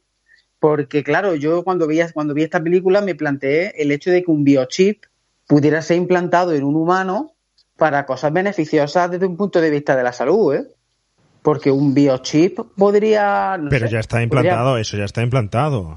Eso, claro, no, eso... no, no, claro. Que eso de hecho es otra pregunta que os iba, que os iba a hacer. ¿Os parece que la película muestra mmm, una actualidad en esos años 83 de cómo estaban los avances tecnológicos en, en, los años 80 o se ve demasiado futurista? Porque hay muchas películas que se nota la legua que no son creíbles y, y de hecho muchas te marcan un espacio temporal, te, te marcan, por ejemplo, la última así película de este rollo que vi, que pudo ser, por ejemplo, la última, la última entrega de, Black, de Blade Runner, esa película necesito que me la, que me la sitúes temporalmente en un futuro lejano, porque no es creíble lo que te muestra. Yo creo que, no tiene, sé si me... yo creo que tiene la distancia justa. La distancia justa está un poco distante hacia el futuro, pero con una distancia justa para crearte incertidumbre. Creo que esos, claro. esos ascensores son mm, viables, visibles, no es una tecnología futurista que no vayas a ver nunca, son más futuristas de lo que estaba implantado en ese momento y yo creo que los microchips empezaban a verse ya los chips en aquella época eh, y los microchips se verían muy pronto, muy pronto, muy pronto, muy pronto, ¿no? Y, uh -huh. y creo que la distancia era justa como para crear incertidumbre. Así que yo creo que en ese aspecto está acertada. La ves hoy en día y dices, oh, madre mía, esto es lo otro. Pero es que, claro, como ha corrido todo tanto, es como claro. la actualidad. Tú decías antes del mal uso de la tecnología y el no uso de la tecnología que me dices, que ya tienes el teléfono apagado y te tienen localizado. ¿Eh? Eh, y mm. saben tus gustos, tu, tu, porque ya nos vamos también al, al, tema de los metadatos y nos vamos a, al, al, tema de las combinaciones de los datos, de los algoritmos, de tal y cual, y no veas qué pasada, ¿eh? No veas qué pasada una, en el mundo que estamos. Hay una, hay una serie que, que habla de eso, habla también de las nuevas tecnologías, del mal uso, de cómo se pueden descontrolar, que, y también incluso de la situación actual que estamos viviendo en muchos casos, que la recomiendo que es de HBO, se llama Years and Years, donde uno de los personajes es una chica que quiere empezar a implantarse en su cuerpo nuevas tecnologías, ¿no? Como una cámara en los ojos, como, como un teléfono en, en las manos, cosas que parecen grotescas, pero se meten en la serie de una manera supernatural y la recomiendo mucho. Es una, una o dos temporadas muy cortita y está muy chulo. Y mira, como dato curioso, ¿sabéis quién es Neil Harbinson? Ni idea. No, yo. Pues Neil Harbinson es el primer cyborg de la historia. Este es un, un tipo eh, que tiene una antena implantada en la cabeza de verdad. Esta antena la tiene conectada al cerebro, lo podéis documentar, o sea, no me lo estoy inventando, ni es un fake, ni es un bulo, ¿vale? Y, y le permite ver y percibir colores invisibles como infrarrojo y ultravioleta, así como recibir imágenes, vídeos y música o llamadas telefónicas directamente a su cabeza. Ahí lleváis. Y eso para que le Pero- Pero ese chico, ese chico es por casualidad ciego. Es que yo conozco un caso de un ciego que le han implantado un chip en el cerebro y a través de ese chip él puede sentir los colores. No me No, no, no no, por qué, porque no lo sé. No, no, este no tipo, tiene nada que ver. eh, este tipo eh, nació con una particularidad que no la- que solo podía ver la escala de Gris, ¿vale? o sea, no era sí. ciego del todo. Pero es que si veis las imágenes que podéis meter en, en- en internet y buscarlo, es que no es una antena mm, chiquitita, no, no, no, no. Es que es un pedazo de antena que le cuelga por delante de, de la frente. Que yo no sé cómo se duchará este tipo o qué control deberá de tener. Pero lo dejo ahí como, como dato curioso para que investiguéis la, la vida de este pavo. Neil Harbison. Bueno, pues dato cuanto menos, cuanto menos, muy curioso. Oye, chicos, tenemos que ir ya terminando. Me gustaría recibir vuestras conclusiones, algo que se os haya quedado en el tintero que queráis comentar a los oyentes, pero eh, creo que le hemos dado ya un buen repaso a todas las intenciones de la película, al desarrollo, a sus actores, a los problemas de producción y a los miedos por el ascensor y estas eh, creatividad dentro del cine de los 80 y el cine holandés que lo hemos conocido como, como tal. Pues nada, en modo de conclusión, simplemente decir que es una película que recomiendo que, que le echemos un vistazo, que es verdad que no es una joya, que no estamos recomendando ninguna joya, que no es una película, digamos, brutal, pero creo que está, que no ha envejecido tampoco muy mal, que tiene unos efectos especiales que no hemos hablado mucho de ellos, pero que los efectos especiales de esta película están bastante bien para la, para la época y para el presupuesto con el que contaba, con el que se contaba para, para hacer la película que es verdad que flojea un poco en el guion, como hemos comentado, pero que aún así recomiendo a todo el mundo, a todos aquellos claustrofóbicos y a todos aquellos que os dan miedo a los ascensores, eso, huir, huir de esta película, huir de esta película y a los demás echarle un, un vistazo porque la verdad que la película eh, está bastante entretenida, me parece una película bastante interesante y sobre todo también por el aspecto tecnológico, echarle un, vistazo. A mí me parece una maravilla para, para ver. Me parece que siempre está bien abrirse a otras películas que no sean lo que nos venden siempre de Estados Unidos, sino que abrir una película holandesa y de repente con esta mezcla entre terror, destape, comedia y thriller. Te vuelvo a dar las gracias por descubrírmela. Y me parece que cuanto menos es interesante. Y me despido con un acertijo de ascensores. ¿Qué os parece? El señor Gutiérrez vive en la décima planta de su edificio. Todos los días coge el ascensor para irse a trabajar. Pero cuando vuelve del trabajo, sube andando. ¿Por qué? Porque sube andando. Porque está Si roto el ascensor. No, Porque está roto la- No, está... Bueno, eso lo dejamos a los todos oyentes. los días. Todos los días. Todos los días. Porque Baja en ascensor y sube andando. todos los días, todos los días bajan ascensor y suben dando, porque no se fía de. Sí. Pues no lo sé, porque quiere hacer deporte, tío. Yo qué sé, porque un tío en forma. A ver, eh, yo, que nos lo digan los oyentes. Lo dejamos ahí el acertijo, que nos lo digan los oyentes. Exacto. Vale, vale. Bueno, yo como conclusión sí quiero destacar simplemente de, de la película, que quizás no lo hemos comentado. Me parece que los tiempos que usa, eh, sobre todo en la escena final, para transmitir el suspense, están muy bien equilibrados y están muy bien hechos. La escena final me gusta mucho cuando él va a investigar sobre ese chip y lo descubre. Creo que es un acierto descubrir el chip al final de la película y no antes, es decir, que lo veamos físicamente al final. Mm. Hay unos momentos de tensión donde el ascensor está subiendo y bajando y él va subiendo y bajando de las plantas que dices, pero ¿para qué te metes? ¿Pero para qué vas? ¿Para qué tal que te tienes sobrecogido?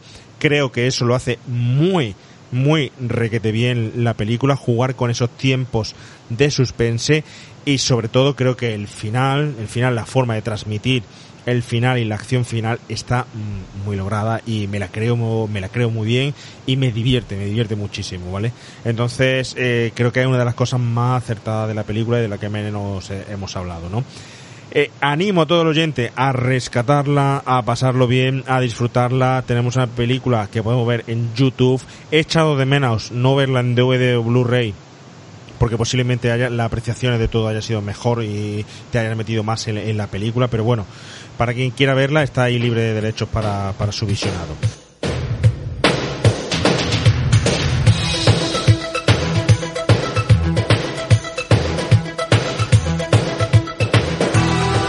hasta aquí ha llegado nuestro viaje. Hasta fijaros, está sonando la campana ahora mismo de que hemos llegado. Se abren las puertas del ascensor, salimos cada uno por nuestro sitio, al final sanos y salvos.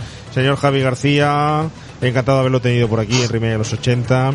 Le dejo de- en, el Pues nada. en el mostrador de su hotel. Seguiré controlando el, el aforo y el, el ascensor y, y lo dicho, nada, que nos vemos en, un- en un próximo Terrores Favoritos, que estamos últimamente en racha. Eh, señor Carlos Acituno, le dejo también aquí en el descansillo. Ahora si quiere usted puede descender, bajar o si quiere puede desescalar, como usted prefiera. A vosotros. Muchas gracias. Forever and ever you say my. Bueno, y eh, a todos los oyentes, aquí os dejamos, hasta aquí ha llegado este viaje hasta lo alto de la podcastfera, con, montados en este ascensor. Esperamos, como siempre, que lo hayáis disfrutado, que lo hayáis pasado bien, que hayamos descubierto una de esas películas olvidadas. Os esperamos en la próxima, ya sabéis, siempre rebobinado sin rebobinar, pero pasad siempre este podcast. Nos vemos en las redes, hablamos y comentamos. Adiós.